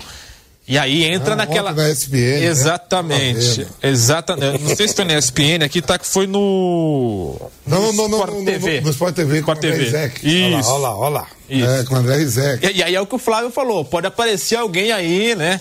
Um, um maluco, digamos assim, claro, né? Com aspas. É, Augusto Melo, então, sobre Gabigol. Vamos colocar na tela para você que nos acompanha também aqui no YouTube e no aplicativo Panflix. Abre aspas. Gabigol é um grande jogador. Interessa a qualquer clube e tem nossas características. Queremos sentar com o pessoal do Flamengo. O Gabigol respirar novos ares seria muito bom. Vamos chegar a um bom acordo, se Deus quiser. Com certeza temos Aí ele se refere à capacidade financeira para fazer uma negociação. A marca do Corinthians é muito forte. Estamos dando credibilidade no mercado. Nosso patrocínio era de 17 milhões e temos grandes perspectivas de cinco vezes mais que isso. Por enquanto, é uma amizade. Uma amizade muito bacana. É um grande jogador tem a cara do Corinthians, fecha aspas, disse Augusto Melo, o futuro eleito presidente do Corinthians. Vamp, ele fala aí que tá de olho, que quer o Gabigol, que tem condição de abrir negociação. Lembrando que o Gabigol, é, para jogar em algum clube no início do ano que vem, é, só com a multa rescisória ou se o Flamengo negociar o jogador. Ele fica livre só é, no final do ano que vem e pode assinar um pré-contrato no meio do ano que vem. Então, assim, é, o Augusto Melo está dizendo que pode abrir negociação a qualquer momento e ele fala aqui: é, queremos sentar com o pessoal do Flamengo. Ô, Gui, ontem eu estava vendo, professor, um filme, Flávio Tava lá, botei lá, tava no Ninho Pá, mudando de canal, aí eu vi. o nosso Raul está aqui, o diretor monstro, tá tudo tranquilo. Raul veio nos fazer uma visita aqui. Nossa, eu tava vendo um filme chamado Velocidade Máxima, professor. Certo. É um ônibus que um terrorista mete um, uma bomba e o ônibus ele não pode. Não se... pode tirar o pé do acelerador. acelerador. Tirou o pé do acelerador? Pode, pode. Pode. Explode com um monte de passageiros. Eu dirigindo. Imagine o Flávio, o Flávio dirigindo E aí esse ônibus, Flávio, ele vai derrubando todo mundo, vai batendo um monte de carro. Se, se baixar de 50, explode. Então tem que estar tá de 50 para cima. E vai chegando o trânsito, vai chegando. De... E a mulher aí tem que, o cara tem que passar por cima dos carros. Terroristas é um gaiato é, também. É, aí botou o ônibus onde? Dentro de um aeroporto para ficar dando voltas, porque não tem carro até ter uma solução. Teve uma solução. Então o Corinthians não pode tirar o pé do acelerador, professor. E a pessoa do Flamengo falou assim: tá bom, somos com o irmão, vamos sentar. Eu quero 10 milhões de euros no Gabigol, e eu libero ele, vocês acertam o, o, o contrato do Gabigol. Só o Gabigol levar o dinheiro do, do Moscardo todo, se for isso mesmo. Porque para ele sair, eu acho que é 8 milhões de dólares, né? Isso. Para liberar ele, né? É. Se, pela multa, né? Pela multa. Pelo tempo de contrato que é um ano só. Isso. 8 milhões de dólares. E mais o salário de 2 milhões e meio, mais comissão. Porque não é você dar. Você vai dar pro Flamengo liberar. Aí vem a parte do Gabriel. Opa, peraí. Luvas. Eu estava. Né? É, luvas. luvas. É. Mais 54 milhões. Ah, eu sou bonzinho, eu não vou querer 54, não, vou querer 30. Esse, o pacote todo vai dar mais do que os 22 do, do Moscar. É isso que eu estou falando. Se ele, ele num, num momento de generosidade. tá, tá rindo o quê? Aí é o filme Velocidade Máxima. Nós estamos falando de 2 que... milhões de reais, tá falando de generosidade. vai ser generoso. generoso. Vai, professor. É o filme Velocidade Máxima. Não é. pode tirar o pé do acelerador, que senão no explode. No momento de coração doce. Tá certo? É, ele chega lá e fala: Eu quero e eu vou fazer tudo que for possível e abaixa o número e tal. Ótimo! Eu acho que tem que parar a Paulista para a torcida ficar feliz que venha um jogador competente mesmo. Mas qual é o motivo dele sair do Flamengo e vir pro Corinthians para ganhar menos? Então, Flávio. Tem um sentido. É. Inclusive porque no Flamengo ele já sabe os, as virtudes e os defeitos e sabe que recebe em dia. O Corinthians a gente não sabe o que vai acontecer. Hoje o Corinthians não paga em dia. O ano que vem pagará? Não sei. Pode ser que pague. Não é? E aí ele vai arriscar o certo pelo duvidoso lá. Você sabe lá na Penha como é que é, né? Certo pelo duvidoso não se troca, não. É, a não ser que tenha motivo, alguma coisa. O Flávio falou, é verdade. Eu não, eu não tenho toda a informação. A, a, o, o, futuro presidente, no dia 2, anuncia aí um, um pacote financeiro claro. que paga a conta, paga, pode contratar quem quiser. Eu não tenho essa informação.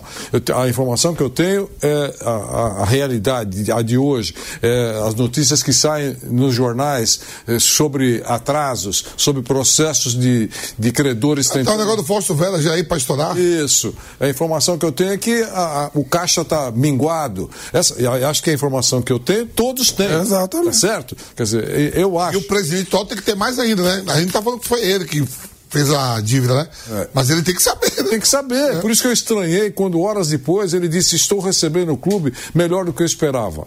Quem contou para ele isso? Ele abriu todas as gavetas, abriu as contas. Ab... Quantas vezes saiu no jornal aí? E eu acredito, em imprensa, em rádio, jornal, televisão, que quando foram pegar dinheiro nas contas bancárias do Corinthians, elas estavam zeradas. Ou é mentira isso Mas, que eu estou falando? Na verdade, o próprio diretor financeiro do Corinthians... Falou que a, a dívida é o dobro. Eu, eu, eu converso muito com ele, é um cara muito aberto. Ele nunca negou que o Corinthians está devendo muito. Ele falou várias vezes, olha, a gente está fazendo uma ginástica aqui. Uma vez até, acho que era o outro diretor financeiro, que também era, tinha o mesmo, mesmo, mesmo comportamento. Tinha um jogador que o Corinthians era o Johnny Gonzalez, era que o Corinthians. Tá ele Fluminense. falou: se puder não comprar, tá eu prefiro. Lembra disso? Tá no Fluminense. Mas você lembra que ele falou: é, é. se puder não contratar, vocês tá, vão me ajudar bastante.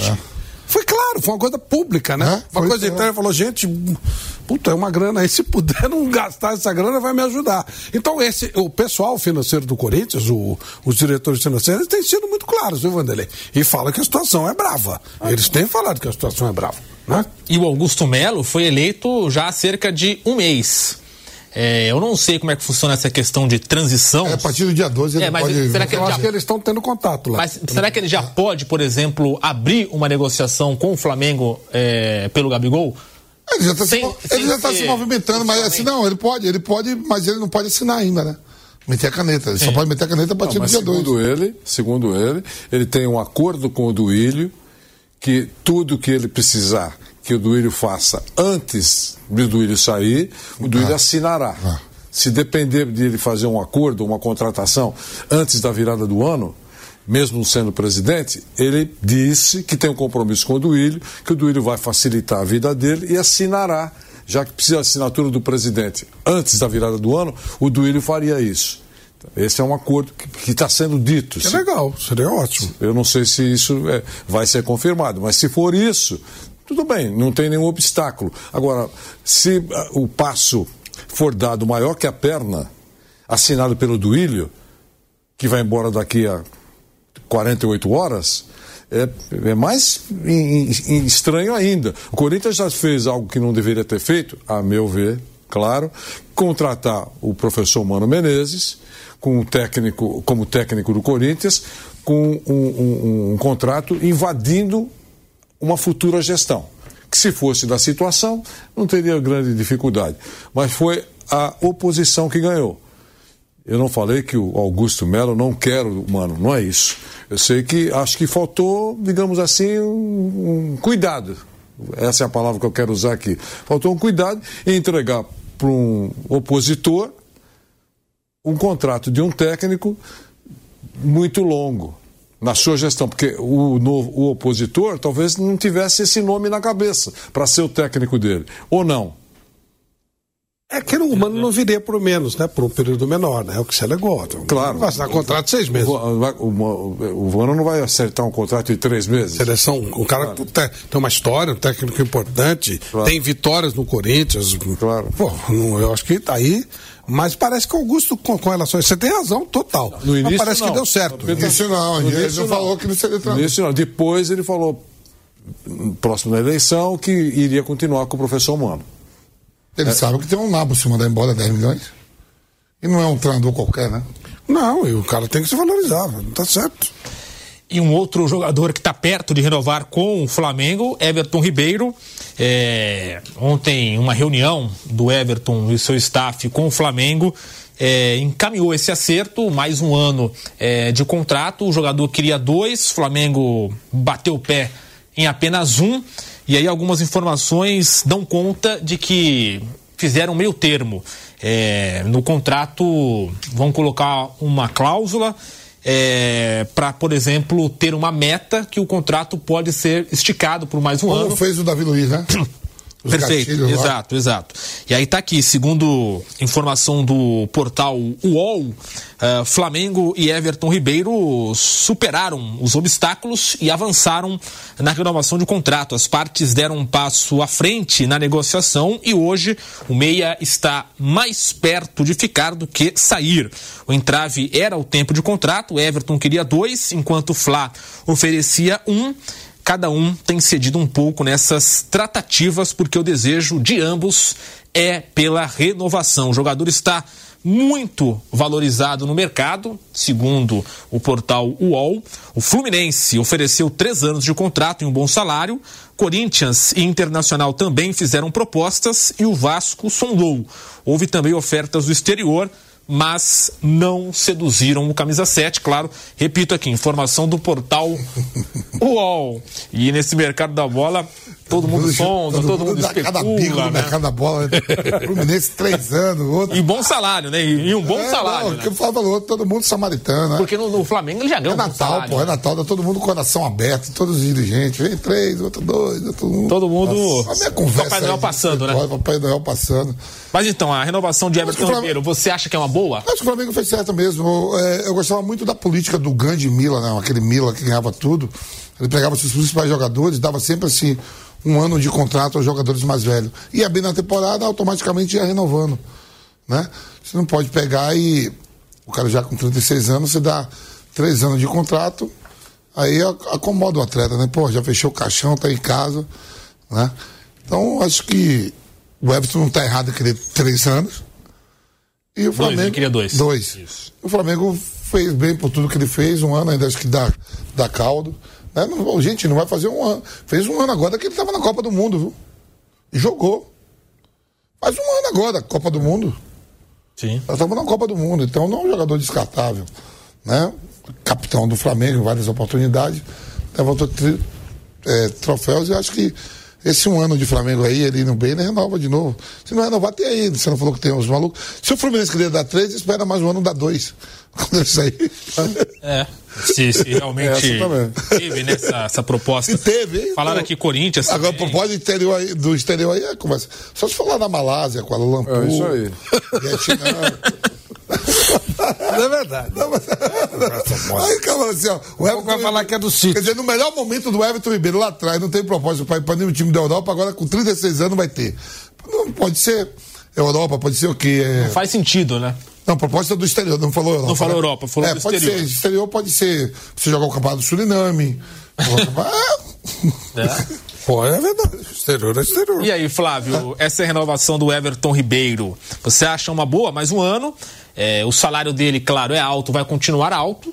Havia uma possibilidade, por exemplo, do, Flamengo tentar diminuir esse, esse, esse salário, mas não aconteceu. Então, o salário continuou mesmo, mais um ano, e talvez uma cláusula de renovação automática se ele atingir metas. E aí tem que saber quais seriam essas metas, né?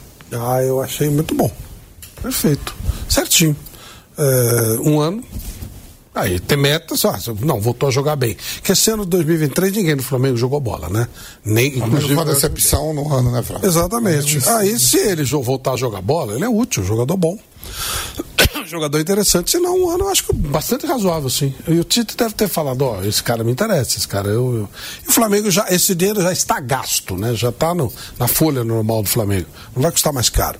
Para ter um jogador desse nível, como uma opção importante, como décimo Muito, segundo, né? décimo terceiro jogador, acho que é Nossa. é difícil achar. Então acho que foi um bom negócio para todo mundo. Perfeito. Sim. Foi legal. Achei bem pensado. Sabe o que Gui falou que achei interessante? O Fluminense apareceu dando três anos. O Fluminense já pegou o Renato Augusto, já tem a casinha lá, que o ano que vem já é mais um ano de idade, né? Já tem o Felipe Melo, a Renato Augusto, Marcelo, Keno, Especula-se Davi, é, o Chorão, o Thiago Silva. Saiu no, saiu no jornal lá da Inglaterra. Eu tô louco pro Fluminense. Nem pro Fluminense metemos 1x0 um só. Telegraph. Mas que eu gosto do Guardiola. Esse 1x0 ia ser da hora pra chamar os caras de velho, tem que respeitar. Não, mas parece que aí o João Castelo Branco, o pessoal com disse, ó, a matéria não tá falando isso, o jornalista é responsável. Ah, fizeram um título escandaloso. Mas na matéria, pelo que. O título é para você ler, né? O título é para você ler. É. Mas dentro... parece que a matéria não é bem assim. Aí o ah. Felipe Melo, que é nervosinho, já fala: ah, também nunca ouvi falar desse jornal. e tá tudo certo. Mas o, parece que a matéria não é, não é em cima, não, não é dessa. Com, com esse tom pejorativo que ela traz. Não é quem, disse, quem disse que não teria rivalidade né, em Fluminense e City? Vai ter rivalidade aí. Ó. É, não, eu sei, mas uh, uh, a chamada, a chamada uh, a, a palestra motivacional. O, o, o, Fernando Diniz vai mostrar: olha o que o jornal inglês está falando de vocês, seus velhinhos. Seus velhinhos. Entendeu? Então, o, é, o que, que me chocou, sabe o que foi, Vanderlei, amigos? O, os filhos do. As esposas estão lá. É, tá ali, eles estavam passeando no shopping, shopping vazio, vem o Haaland. E os filhinhos dos jogadores do Fluminense ficaram loucos. O Haaland é um ídolo internacional. E parece que o Haaland foi bem grosseiro, não quis parar cinco segundos. A mulher do Ganso que fala isso, né? A mulher do Ganso e do Xavier, do Samuel Xavier. Mostram fotos, inclusive, né? Mostrando filhos. É chato, porque a imagem do Haaland é muito positiva, de um cara muito boa gente, muito parceiro. É. Ruim, péssimo isso. Esse, esse, tipo de atitude é com criança, né? Ah, não quero parar para torcedor do Fluminense. Ah, tá bom, ok. Mas criança tem que parar, né? Pô, isso aí é. não, não, tem um, não sei porque aconteceu, não sei Será como é foi, mas é, é, muito, é muito. Será que é o rala de meu? Porque eu. É, às vezes não é. Ô, professor, eu fiz uma campanha filantrópica, vai fazer um ano, no carnaval passado, né? Em fevereiro. E aí tem os sósia, né? Sósia do Gabigol, do Gabigol, do Gabriel Jesus do Marcelo, do Neymar. E eu tomando meu chopp no camarote, olhando o carnaval passar, eu fiquei a noite toda olhando pro sósia do Neymar, cara. Não é possível, é igual, igual. Não tem sósia igual. Ele é sacana pra Aí caramba. eu falei assim pra ele, vê, cara, você já contou com o Neymar, velho? Pessoalmente, Neymar falou que ele falou, Neymar, contei três vezes. Duas ele não falou comigo e a terceira ele falou, não vai fazer merda não, hein? Aí ele foi pra Copa do Mundo, agora ele falou que teve na Copa do ano passado, e pegaram ele e levaram no shopping. Botaram no shopping com dois segurança. E ele falou que não podia ir em lugar nenhum, entrou na loja e de repente já precisou ser um sósia do rabo. Pode ser. Esse, esse, esse cara, esse sósia, ele é maluquinho. Ele entrou num shopping qualquer. Eu perguntei pra ele, tá ganhando dinheiro? Ele falou, pô, tá dando pra. É, e tem um cara... fuzuê. Pô, imagina, o Neymar entrou no shopping, aquele fuzuê e para. Mas no fim da... ó, aí, é igual, igual, igual. Aí entrevistaram ele e falaram assim, pô, como é que é isso? Ele falou, cara, eu não tenho limite não, quem tem limite é o município. Eu ri, mas vocês não deviam rir. Isso é uma sacanagem. Agora, pode ser. Mas, não, e a chegada é muito. Eu vi um, um, dos vídeos. A chegada dele, cercado de segurança, é. todos de ternos pretos, óculos escuros. São os, os é, safados é, também, né? Que estão na palhaçada também. Então, chamou atenção, porque é, o cara é parecido. É, é muito idêntico, parecido. É. E cercado de segurança e, e ninguém encosta. Tá, é o claro, né? Mas ele é muito bem feito. É muito mas bom. Ele é igual, cara. Eu, eu não gosto desse tipo muito de coisa, bom. mas eu acho. Eu achei engraçado. Você falou. Não, voltando à história do Haaland o Haaland ele tem uma imagem de ser um cara muito gente boa, até bonachão e tal, não Eu achei estranho, mas tá lá registrado, né? As, as, senhoras falaram, a não ser que vocês tomaram, né? Que depois veio a informação que era um sósia, alguma coisa. Não, não foi legal. Pra, pra, na minha cabeça, eu é, acho o Haaland um cara assim, né? É Maravilhoso. Deu folga, né? Ele falou, dê folga depois do jogo pros caras. Não, ele tá machucado, ele não tá nem inscrito. mas ele tá lá. E ele anda na cidade. Uma das coisas que ele é muito gente boa, ele anda na cidade de Manchester, para lá e para cá, e vai comprar pão. É. Aí passa os caras do, do, do, do, United, mexe com ele, ele brinca com os caras. Essa é a imagem que a gente tem dele, né? Mas os meninos putz, não querem saber nem, nem ouvir mais falar dele. É ruim, não acrescenta nada. O Romário tinha muito essa postura com criança, que é terrível, muito ruim. Não acrescenta nada. Não custa nada. É, Marmanjão até entendo, vai ficar dando trela para Marmanjão. Uma criança. criança não, não tem necessidade, né? Não, uma bobagem. Enfim. É, já que vocês puxaram esse tema do Fluminense, da publicação do jornal inglês, é, e aí tem essa versão que o Flávio trouxe também, que é, talvez tenha sido mal interpretada, né, mal ali é, traduzida. Recentemente teve um caso no Palmeiras também, de, um, de uma declaração de um técnico que falou que estava atrás de um jogador do Palmeiras, só que. Não, não, que queria vir pro Palmeiras. E aí eu vou pegar aqui e depois eu falo. Não, aqui o que eles falam não é que a matéria tá ok. É que fizeram um escândalo na manchete é, que muda a cara da matéria. Isso acontece no mundo todo. Aqui no Brasil China, é muito comum é isso? O, o, aquele que faz o texto dá a informação correta e alguém, sei lá, coloca um título que chamativo, é, chamativo é, e que complica a vida de quem Exatamente. Foi o autor da Parece matéria. que é por aí. Pode ser. Parece que esse rapaz, inclusive, ele tem ligação com empresas brasileiras e tal, que o, o jornalista que escreveu a matéria é muito sério. O que fez a manchete já nem tanto. É, no, no Palmeiras foi o seguinte, teve um erro numa tradução do Sérgio Roberto, que foi divulgado na imprensa, né? O jogador do Barcelona estava sendo especulado no time lá do Messi, nos Estados Unidos, e ele se referiu a uma árvore, né? Típica de Miami e não ao Palmeiras. E aí. Quero ir para as Palmeiras. Isso, exatamente. E aí teve essa confusão, aí teve um outro jornalista que falou: ah, ele falou que, que não quer ir para o Palmeiras, mas não era isso que ele estava falando, né? teve esse erro na tradução. Mas sobre o. o... É pretensioso também, né? é, o Sérgio Roberto está tá fazendo. Não, o jogador do Barcelona está fazendo uma negociação com o futebol Unidos, vai citar o Palmeiras. Então, exatamente. Que não quer ir pro Palmeiras, né? Mas enfim. Aí tá aqui. Sobre. Ou não, onde entra o futebol brasileiro nessa história? Exato. Já, o, os times brasileiros, todos, todos, não é o Palmeiras, todos não são conhecidos nada. Então, por que, que ele. Não dá. Se ele fala assim: olha, eu não quero ir pro, pro Manchester United, eu não quero ir pro Paris, ok. Mas o futebol, os times brasileiros. É, são eu estava vendo que o, o Gacimba, quando era presidente da arbitragem, né, da. O Gacimba, né, Flávio? Presidente da arbitragem ele fala que a. É o Seneme, Seneme. Não, não, quando ele era. Ah, o Gaciba. É, o Gaciba. Ele viu que tinha na, na board lá, na, na uma, uma, frase em inglês que era é, traduzida para português diferente e no alemão diferente. Então complicava a arbitragem de cada país. É, tem essas coisas também. E só antes de falar do, do, Fluminense, falando em veteranos, né? O presidente do Corinthians, né, Augusto Melo, disse agora há pouco é, que o Fagner fica no Corinthians para 2024. Então vai, vai continuar o lateral direito no, no Corinthians. Informação do Augusto Melo. Fagner fica no Corinthians. E o Gil tá podendo ir pro Santos, né? Meu amigo Gil é, tá é. com proposta para ir pro Santos. É. Então tá aí. Agora. tem informação do Arboleda aí, velho? Que Arboleda, que zagueiro, cadê ele? Tá onde Arboleda? Você que tem que saber. Saudade do Arboleda. Será que ele tá no Caribe jogando pelada com a camisa de algum time. com a camisa do Corinthians. do Corinthians, hein?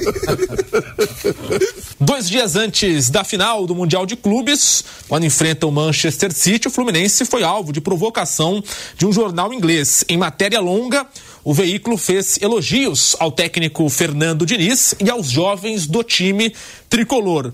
Mas ironizou o excesso de veteranos. Está na tela para você que nos acompanha com imagens. No texto opinativo que afirma que a escalação do Fluminense seria mais adequada ao soccer wide, acho que é essa a pronúncia, né? Torneio beneficente protagonizado por ex-jogadores de futebol. É, então, tem essa, essa declaração aí. Abre aspas, o jornal disse. Em sua primeira final de Mundial de Clubes, o Manchester City enfrenta um adversário improvável ao título. Um time brasileiro com sete veteranos do futebol. O Fluminense, que terminou em sétimo no Brasileirão, parece mais um time do Soccer Aid, né? É, que, é como eu disse, partidas beneficentes da Unicef. É. Né? É, e aí completa como se fosse um jogo das estrelas, digamos assim, né? Do que uma, aí completa aqui, né? É, do que uma equipe pronta para enfrentar os poderosos campeões europeus de Guardiola.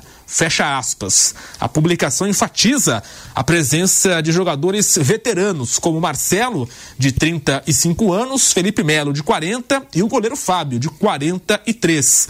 Atletas como Samuel Xavier, Ganso, Keno e Cano todos acima dos 33 também são citados.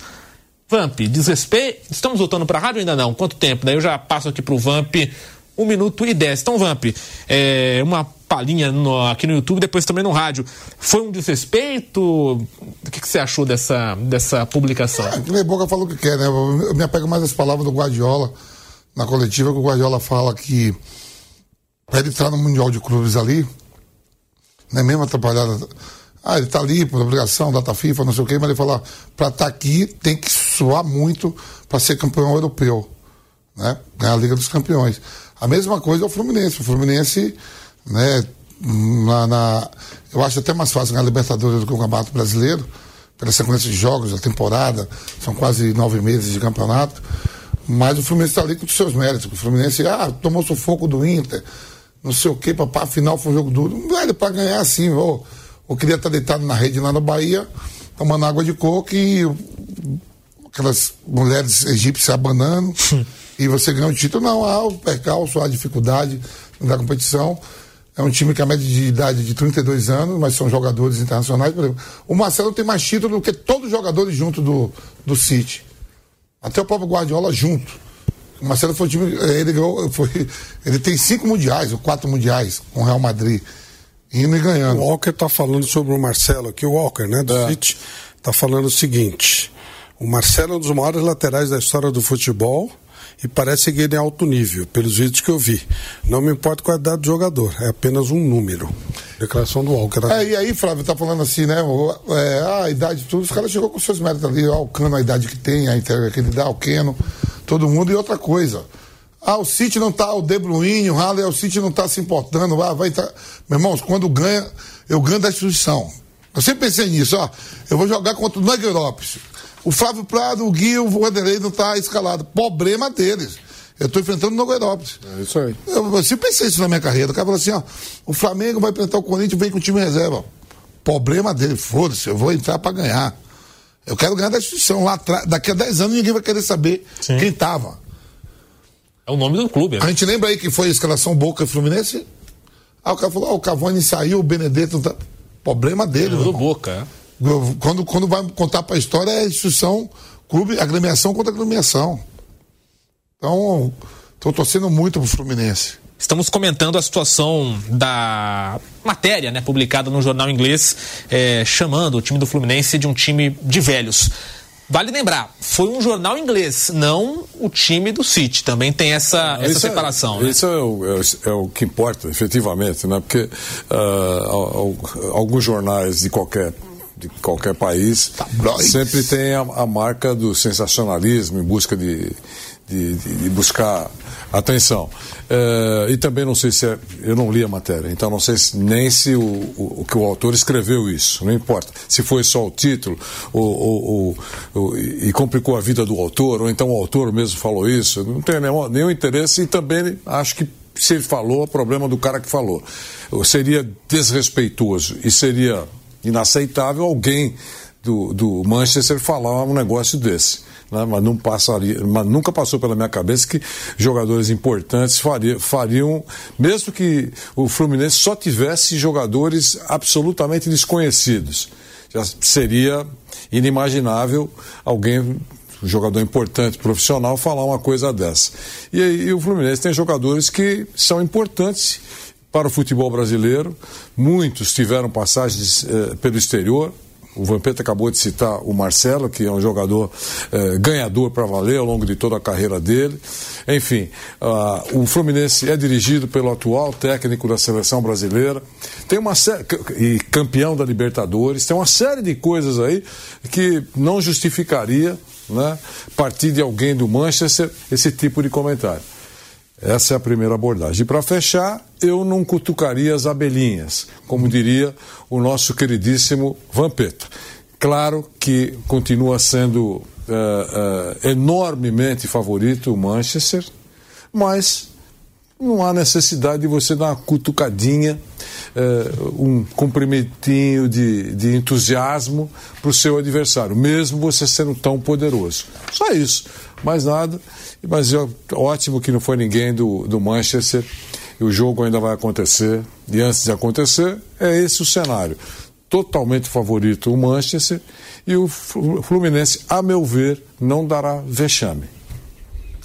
Temos também aqui um outro tema que envolve Fluminense, Mundial de Clubes, além da pauta, claro, do jogo. Foi uma declaração do técnico Renato Gaúcho. É, ainda no podcast Joga com a 10, o Renato Gaúcho falou sobre o estilo de jogo de Fernando Diniz. O treinador do Grêmio chamou o jeito do técnico do Fluminense e da seleção brasileira de bonito e arriscado e afirmou ser contra. Temos a arte com as aspas do Renato Gaúcho. Abre aspas. É o que eu falo. Cada treinador tem sua cabeça, seus pensamentos, suas ideias. Ele tem o estilo dele, que é dele, não adianta, que ninguém vai tirar dele e isso é uma qualidade dele. Ele tem um estilo que é bonito, mas é arriscado. Eu já não tenho. E eu sou totalmente contra o estilo de jogo dele, porque é uma roleta russa. Saiu jogando bonito, todo mundo aplaude. Errou, é gol. Então, esse risco eu não corro e jamais vou correr, disse o Renato Gaúcho é, sobre o técnico Fernando Diniz. Vampeta, uma declaração, claro, o pessoal polemiza muito, mas ele até elogia, é um estilo bonito, é um estilo é, que pode dar certo, ele cita, né? É, todo mundo aplaude, aquela coisa toda. E aí no final que tá, digamos assim, o que o pessoal pega, né? Mas é arriscado, eu não concordo, não faria, sou contra, jamais correria esse risco. Mas não achei que o Renato foi assim para provocar o, o Diniz ou para desrespeitar, para alfinetar. Pelo menos eu não vi isso, é, Vampeta. O que, que você viu dessa. O, o Renato já foi treinador até do Diniz no Fluminense, né? É, foi no, no, Acho que até do podcast da filha dele, né? O Renato, muito descontraído, falou. Isso, isso. Falou, falou sobre a sua renovação, falou tudo.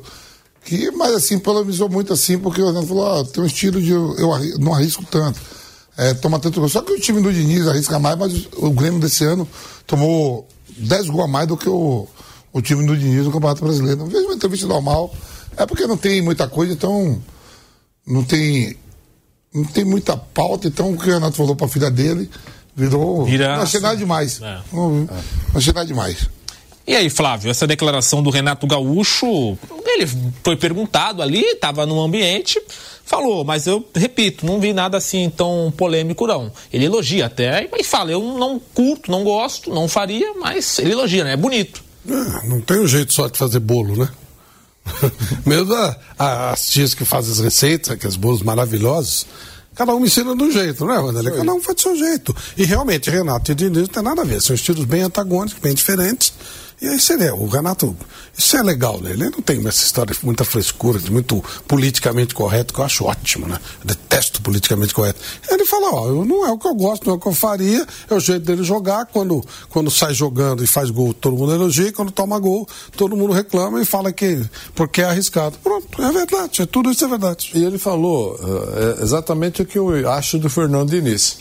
Uh, primeiro que concordo com o que o Vampeta e o Flávio falaram, não vi nada agressivo, ofensivo, eh, deselegante, não vi nada disso. Eh, ele disse só que não, não, teria, não teria, digamos assim, essa coragem de jogar da maneira que gosta o Fernando Diniz.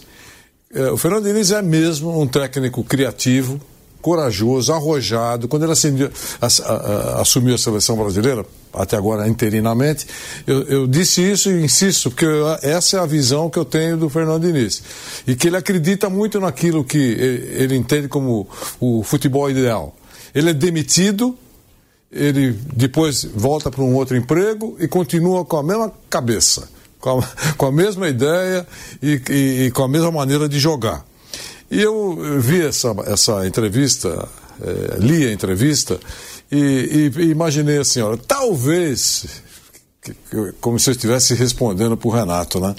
Talvez o, o Fernando Diniz entenda que é melhor correr riscos e entenda também que a vida é feita de poucas certezas. então, é, se ele entende que a vida é assim, também na profissão dele, ele prefere correr riscos. Né? Tem muito a ver com aquela frase dele: vamos nos divertir. Né? Você não pode encarar sempre essa frase como tão na gargalhada e não levo nada a sério. Não é isso. Mas vamos nos divertir. Eu estou interpretando o que ele que eu acho que ele quer dizer, é, fazendo da melhor maneira, curtindo aquilo que a gente sabe fazer. Às vezes é, é, é insuficiente para bater um adversário. Mas se você faz aquilo que você gosta, é? Uh, sem dúvida, da melhor maneira possível, você está curtindo. Você é um jornalista, mas se você fosse uh, uh, trabalhar numa outra função, você ia fazer a melhor possível, mas não era exatamente aquilo que você gostaria de estar tá fazendo na vida. Uhum. Então é mais ou menos isso, eu acho isso. E agora tem uma outra polêmica, só que envolvendo o Santos. Olha, essa história é cabulosa. O Santos poderá enfrentar problemas após anunciar a contratação de Fábio Carilli como novo treinador. Putz. Em forte comunicado emitido na última quarta-feira, o Varen Nakagazi, equipe japonesa que renovou dias atrás o contrato do técnico para 2024, garantiu que não recebeu nenhuma proposta do clube paulista para rescisão do vínculo assinado traçando uma linha do tempo desde o acerto é, com o Carilli em novembro, apontando inclusive que teve a confirmação do próprio Fábio Carilli sobre manter o acordo, o time asiático revelou que soube é, do acerto entre o técnico e o Peixe pelas redes sociais. Na nota divulgada em seu site, os japoneses é, colocam uma espécie ali de cronologia né, dessas tratativas com o Carilli, desde a renovação até a saída é, para o Santos. E nós temos essa, essas artes né, que, o, que o time japonês publicou, o Varen Nakagazi. Está aí na tela para você que nos acompanha. Final de novembro, isso o próprio time japonês é, escrevendo, né? É, final de novembro, assinamos contrato para a próxima temporada com o técnico Fábio Carilli, o técnico Leandro, o técnico Denis e o preparador físico César. Início de dezembro, em resposta aos relatos sobre negociações contratuais com Santos, a comissão técnica confirmou os fatos e reafirmou a intenção de treinar o Nakagazi é, na próxima temporada. 19 de dezembro, pela manhã, ele confirmou pela primeira vez a intenção de assinar com o Santos. Realizamos às pressas uma teleconferência com o treinador e esperamos uma resposta final no dia seguinte, 20 de dezembro, ou seja, ontem, né? No início da manhã, uma postagem sobre o acordo de contrato com o treinador foi feita pelo Santos. Pela manhã, o agente do técnico deu a última declaração sobre o seu desejo de ir para o Santos. E aí tem aqui, né, é, o, o, próprio time falando, né? Observe que não recebemos nenhuma oferta oficial sobre procedimentos contratuais do Santos até este momento. E tem uma segunda parte da nota, também na tela, para você que nos acompanha pelo YouTube. Abre aspas. Esta série de notícias causou ansiedade entre todos no clube, que compartilham nosso desejo de usar a decepção desta temporada como um trampolim para chegar à primeira divisão na próxima temporada. Pedimos sinceras desculpas pelo ocorrido. Como clube, estamos perplexos com a situação repentina, mas faremos o nosso melhor para resolver a situação e encerrar as preocupações de jogadores e funcionários cujos contratos estão para ser renovados para a próxima temporada o mais rapidamente possível. Fecha aspas. Na noite da última terça, horas após anunciar o acerto com o Fábio Carilli, Marcelo Teixeira admitiu que não se comprometeu a pagar a multa rescisória para tirar o treinador do clube japonês. Abre aspas, o que disse o Marcelo Teixeira. Já houve entendimento com representantes do treinador e com o clube japonês. O Santos não tem condições e manifestamos isso desde o início do diálogo na negociação. É impossível o Santos hoje, dentro da política salarial, fazer nenhum compromisso relacionado à multa. Ela já está superada em torno dessa vinda do treinador para o Santos. Fecha aspas. A multa rescisória do Carilli gira na casa de 7 milhões e meio de reais. Né? É cerca ali de. Um milhão e meio de dólares. Perfeito, isso aí. Aí, é, ou seja, a confusão aqui resumindo, o que eu entendi, o que você entendeu também, eu entendi que o, que o Santos está jogando para a comissão técnica do Caribe, ó. Não, é... Nós não vamos pagar a multa. Quem vai pagar a multa é o Paulo Pitombeira, Pitombeira Isso. Que é, que é o, o, agente do, do Caribe. O agente do Caribe, é exato. a, grana, a comissão técnica. É, então, é. é. é o cara que tem a grana e que, obviamente, que ele não está dando de, de, de, presente. Ele vai, de alguma maneira, ele vai ter... Ser recompensado. Se essa informação for verdadeira, de alguma maneira ele vai receber esse dinheiro que ele está pagando a multa nesse instante, né? É, o Santos está numa dureza e, e, claramente o Carilli quis voltar para o futebol brasileiro para trabalhar no Santos, onde ele acha que tem um trabalho para realizar, essa coisa toda.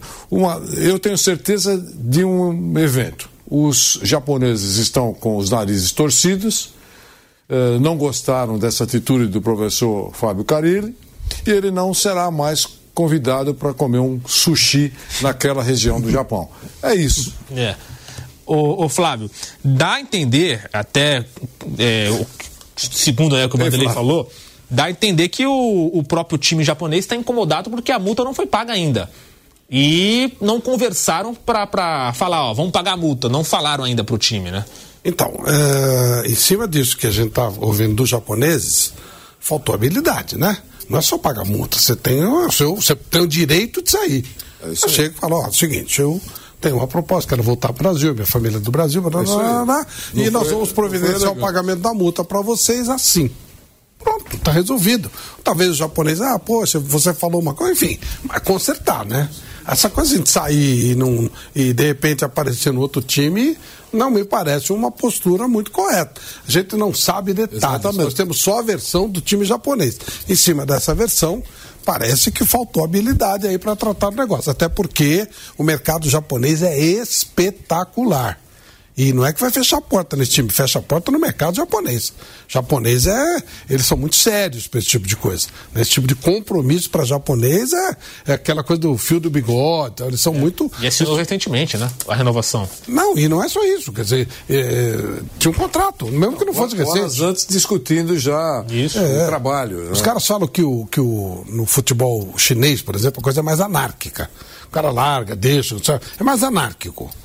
No Japão, não. No Japão é tudo muito certinho, muito direitinho, cada centavo, tudo certinho. E a gente nunca ouviu falar que ninguém tenha tido problema com os clubes japoneses. Né? Ninguém. Eu não teria feito dessa forma, mas aí a gente ouviu o lado do Carilli também, né? Mas pela versão do clube japonês, é, foi tudo feito de uma maneira equivocada, desnecessária. Tem contrato, tem uma multa.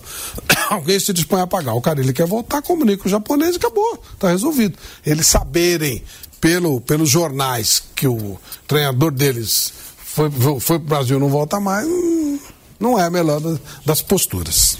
É, fica estranho, vamos. Fechou as portas no Japão. Fechou as portas. Não vendo tudo, fechou as portas no Japão. E é ruim, né? Fechar a porta no Japão não é bom negócio, não. Perde oportunidades. Agora para falar do ranking da FIFA. A FIFA publicou na manhã desta quinta-feira o último ranking de seleções do ano de 2023. Por conta dos poucos jogos desde a última lista, divulgada em novembro, o ranking contou com poucas mudanças. Um ano após conquistar a Copa do Mundo do Catar, a Argentina segue no topo da tabela. A França, vice-campeã mundial, está na segunda posição, enquanto a Inglaterra é a terceira. O Brasil segue em quinto. Na tela, para você também que nos acompanha no YouTube. Então tá aí: Argentina, França, Inglaterra, Bélgica e Brasil. Ali o top 5. Depois, Holanda, Portugal, Espanha, Itália e Croácia. O ranking da FIFA sem muitas mudanças, Vanderlei. E a Argentina segue no topo ali, né? A diferença, claro, é, é pequena na, na, em relação aos pontos, mas lidera a Argentina. Bom, eu posso falar, eh, não mudou nada lá para cima, mas uh, o Brasil em quinto lugar. Quando eu falei hoje pela manhã, uh, a gente chegou, a, atenção, último ranking da FIFA de 2023. Aí, Bélgica em quarto lugar e o Brasil em quinto lugar. Alguém lá disse assim, por que, que a Bélgica está em quarto lugar? Aí eu falei, ó, é simples, né? Porque é pontuação. Só para fazer um, recorte, Guilherme, coisa simples. Dos seis últimos jogos da Bélgica, seis últimos jogos da seleção belga, ela, ela ganhou cinco e empatou um. Os seis últimos jogos da seleção brasileira, quatro derrotas, um empate e uma vitória. Então acho que não precisa nem discutir por que ela está na frente do Brasil. Agora, se o Brasil melhorar nas eliminatórias e der três cacetadas, por exemplo, nos três próximos amistosos: Espanha, Inglaterra e México, antes de começar a Copa América, né? Pronto, vai melhorar no ranking. Então é só isso, não tem que ficar impactado. Por que, que estamos em quinto lugar? Porque a gente não está legal. E em sexto lugar nós estamos nas eliminatórias. Essa é a realidade esse atual. Ano, esse ano, pelo amor de Deus, o Ibis ganhou sete jogos, a seleção brasileira ganhou três. é verdade. O Ibis está tá perdendo, estou perdendo respeito pelo Ibis. Verdade. O Ibis ganhou mais que o dobro de jogos da seleção. Jogou mais que o dobro também, claro.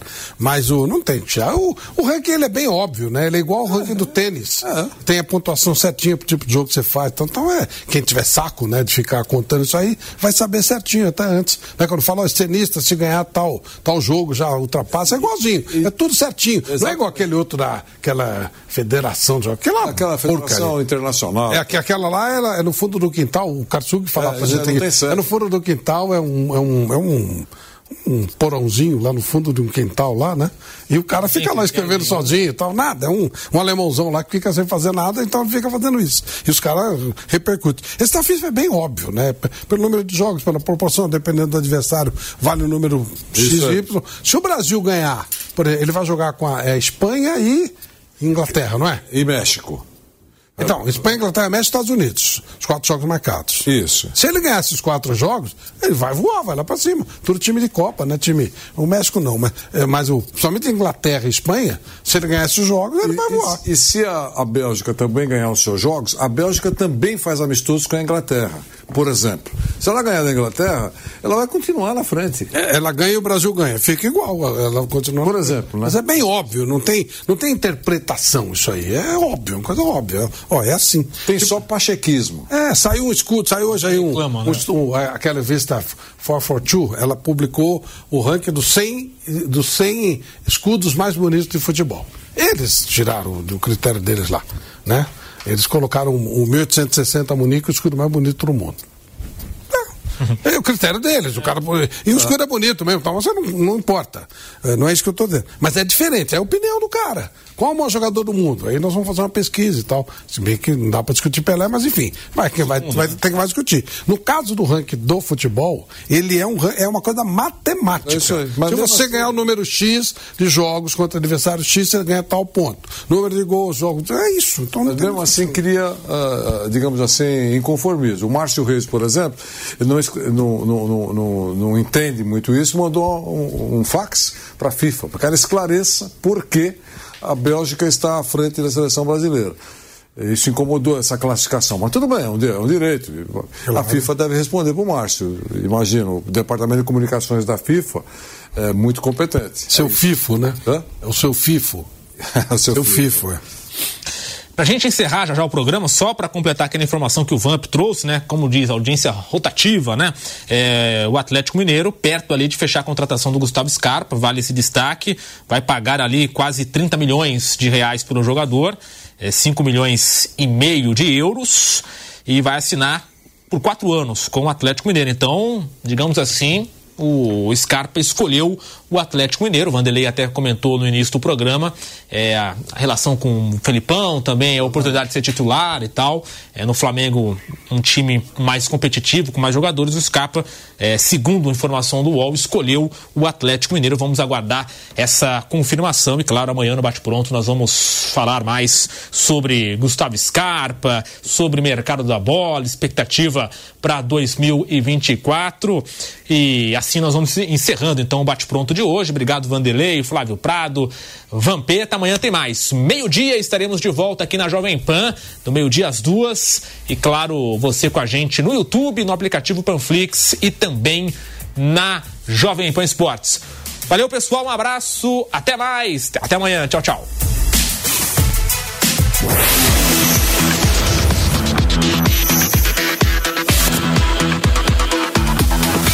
Bate pronto. Step into the world of power, loyalty, and luck. I'm gonna make him an offer he can't refuse. With family, cannolis, and spins mean everything. Now, you wanna get mixed up in the family business. Introducing The Godfather at Choppacasino.com. Test your luck in the shadowy world of The Godfather slot. Someday, I will call upon you to do a service for me. Play The Godfather now at Choppacasino.com. Welcome to the family. No purchase necessary. VGW Group. Void where prohibited by law. 18 plus. Terms and conditions apply.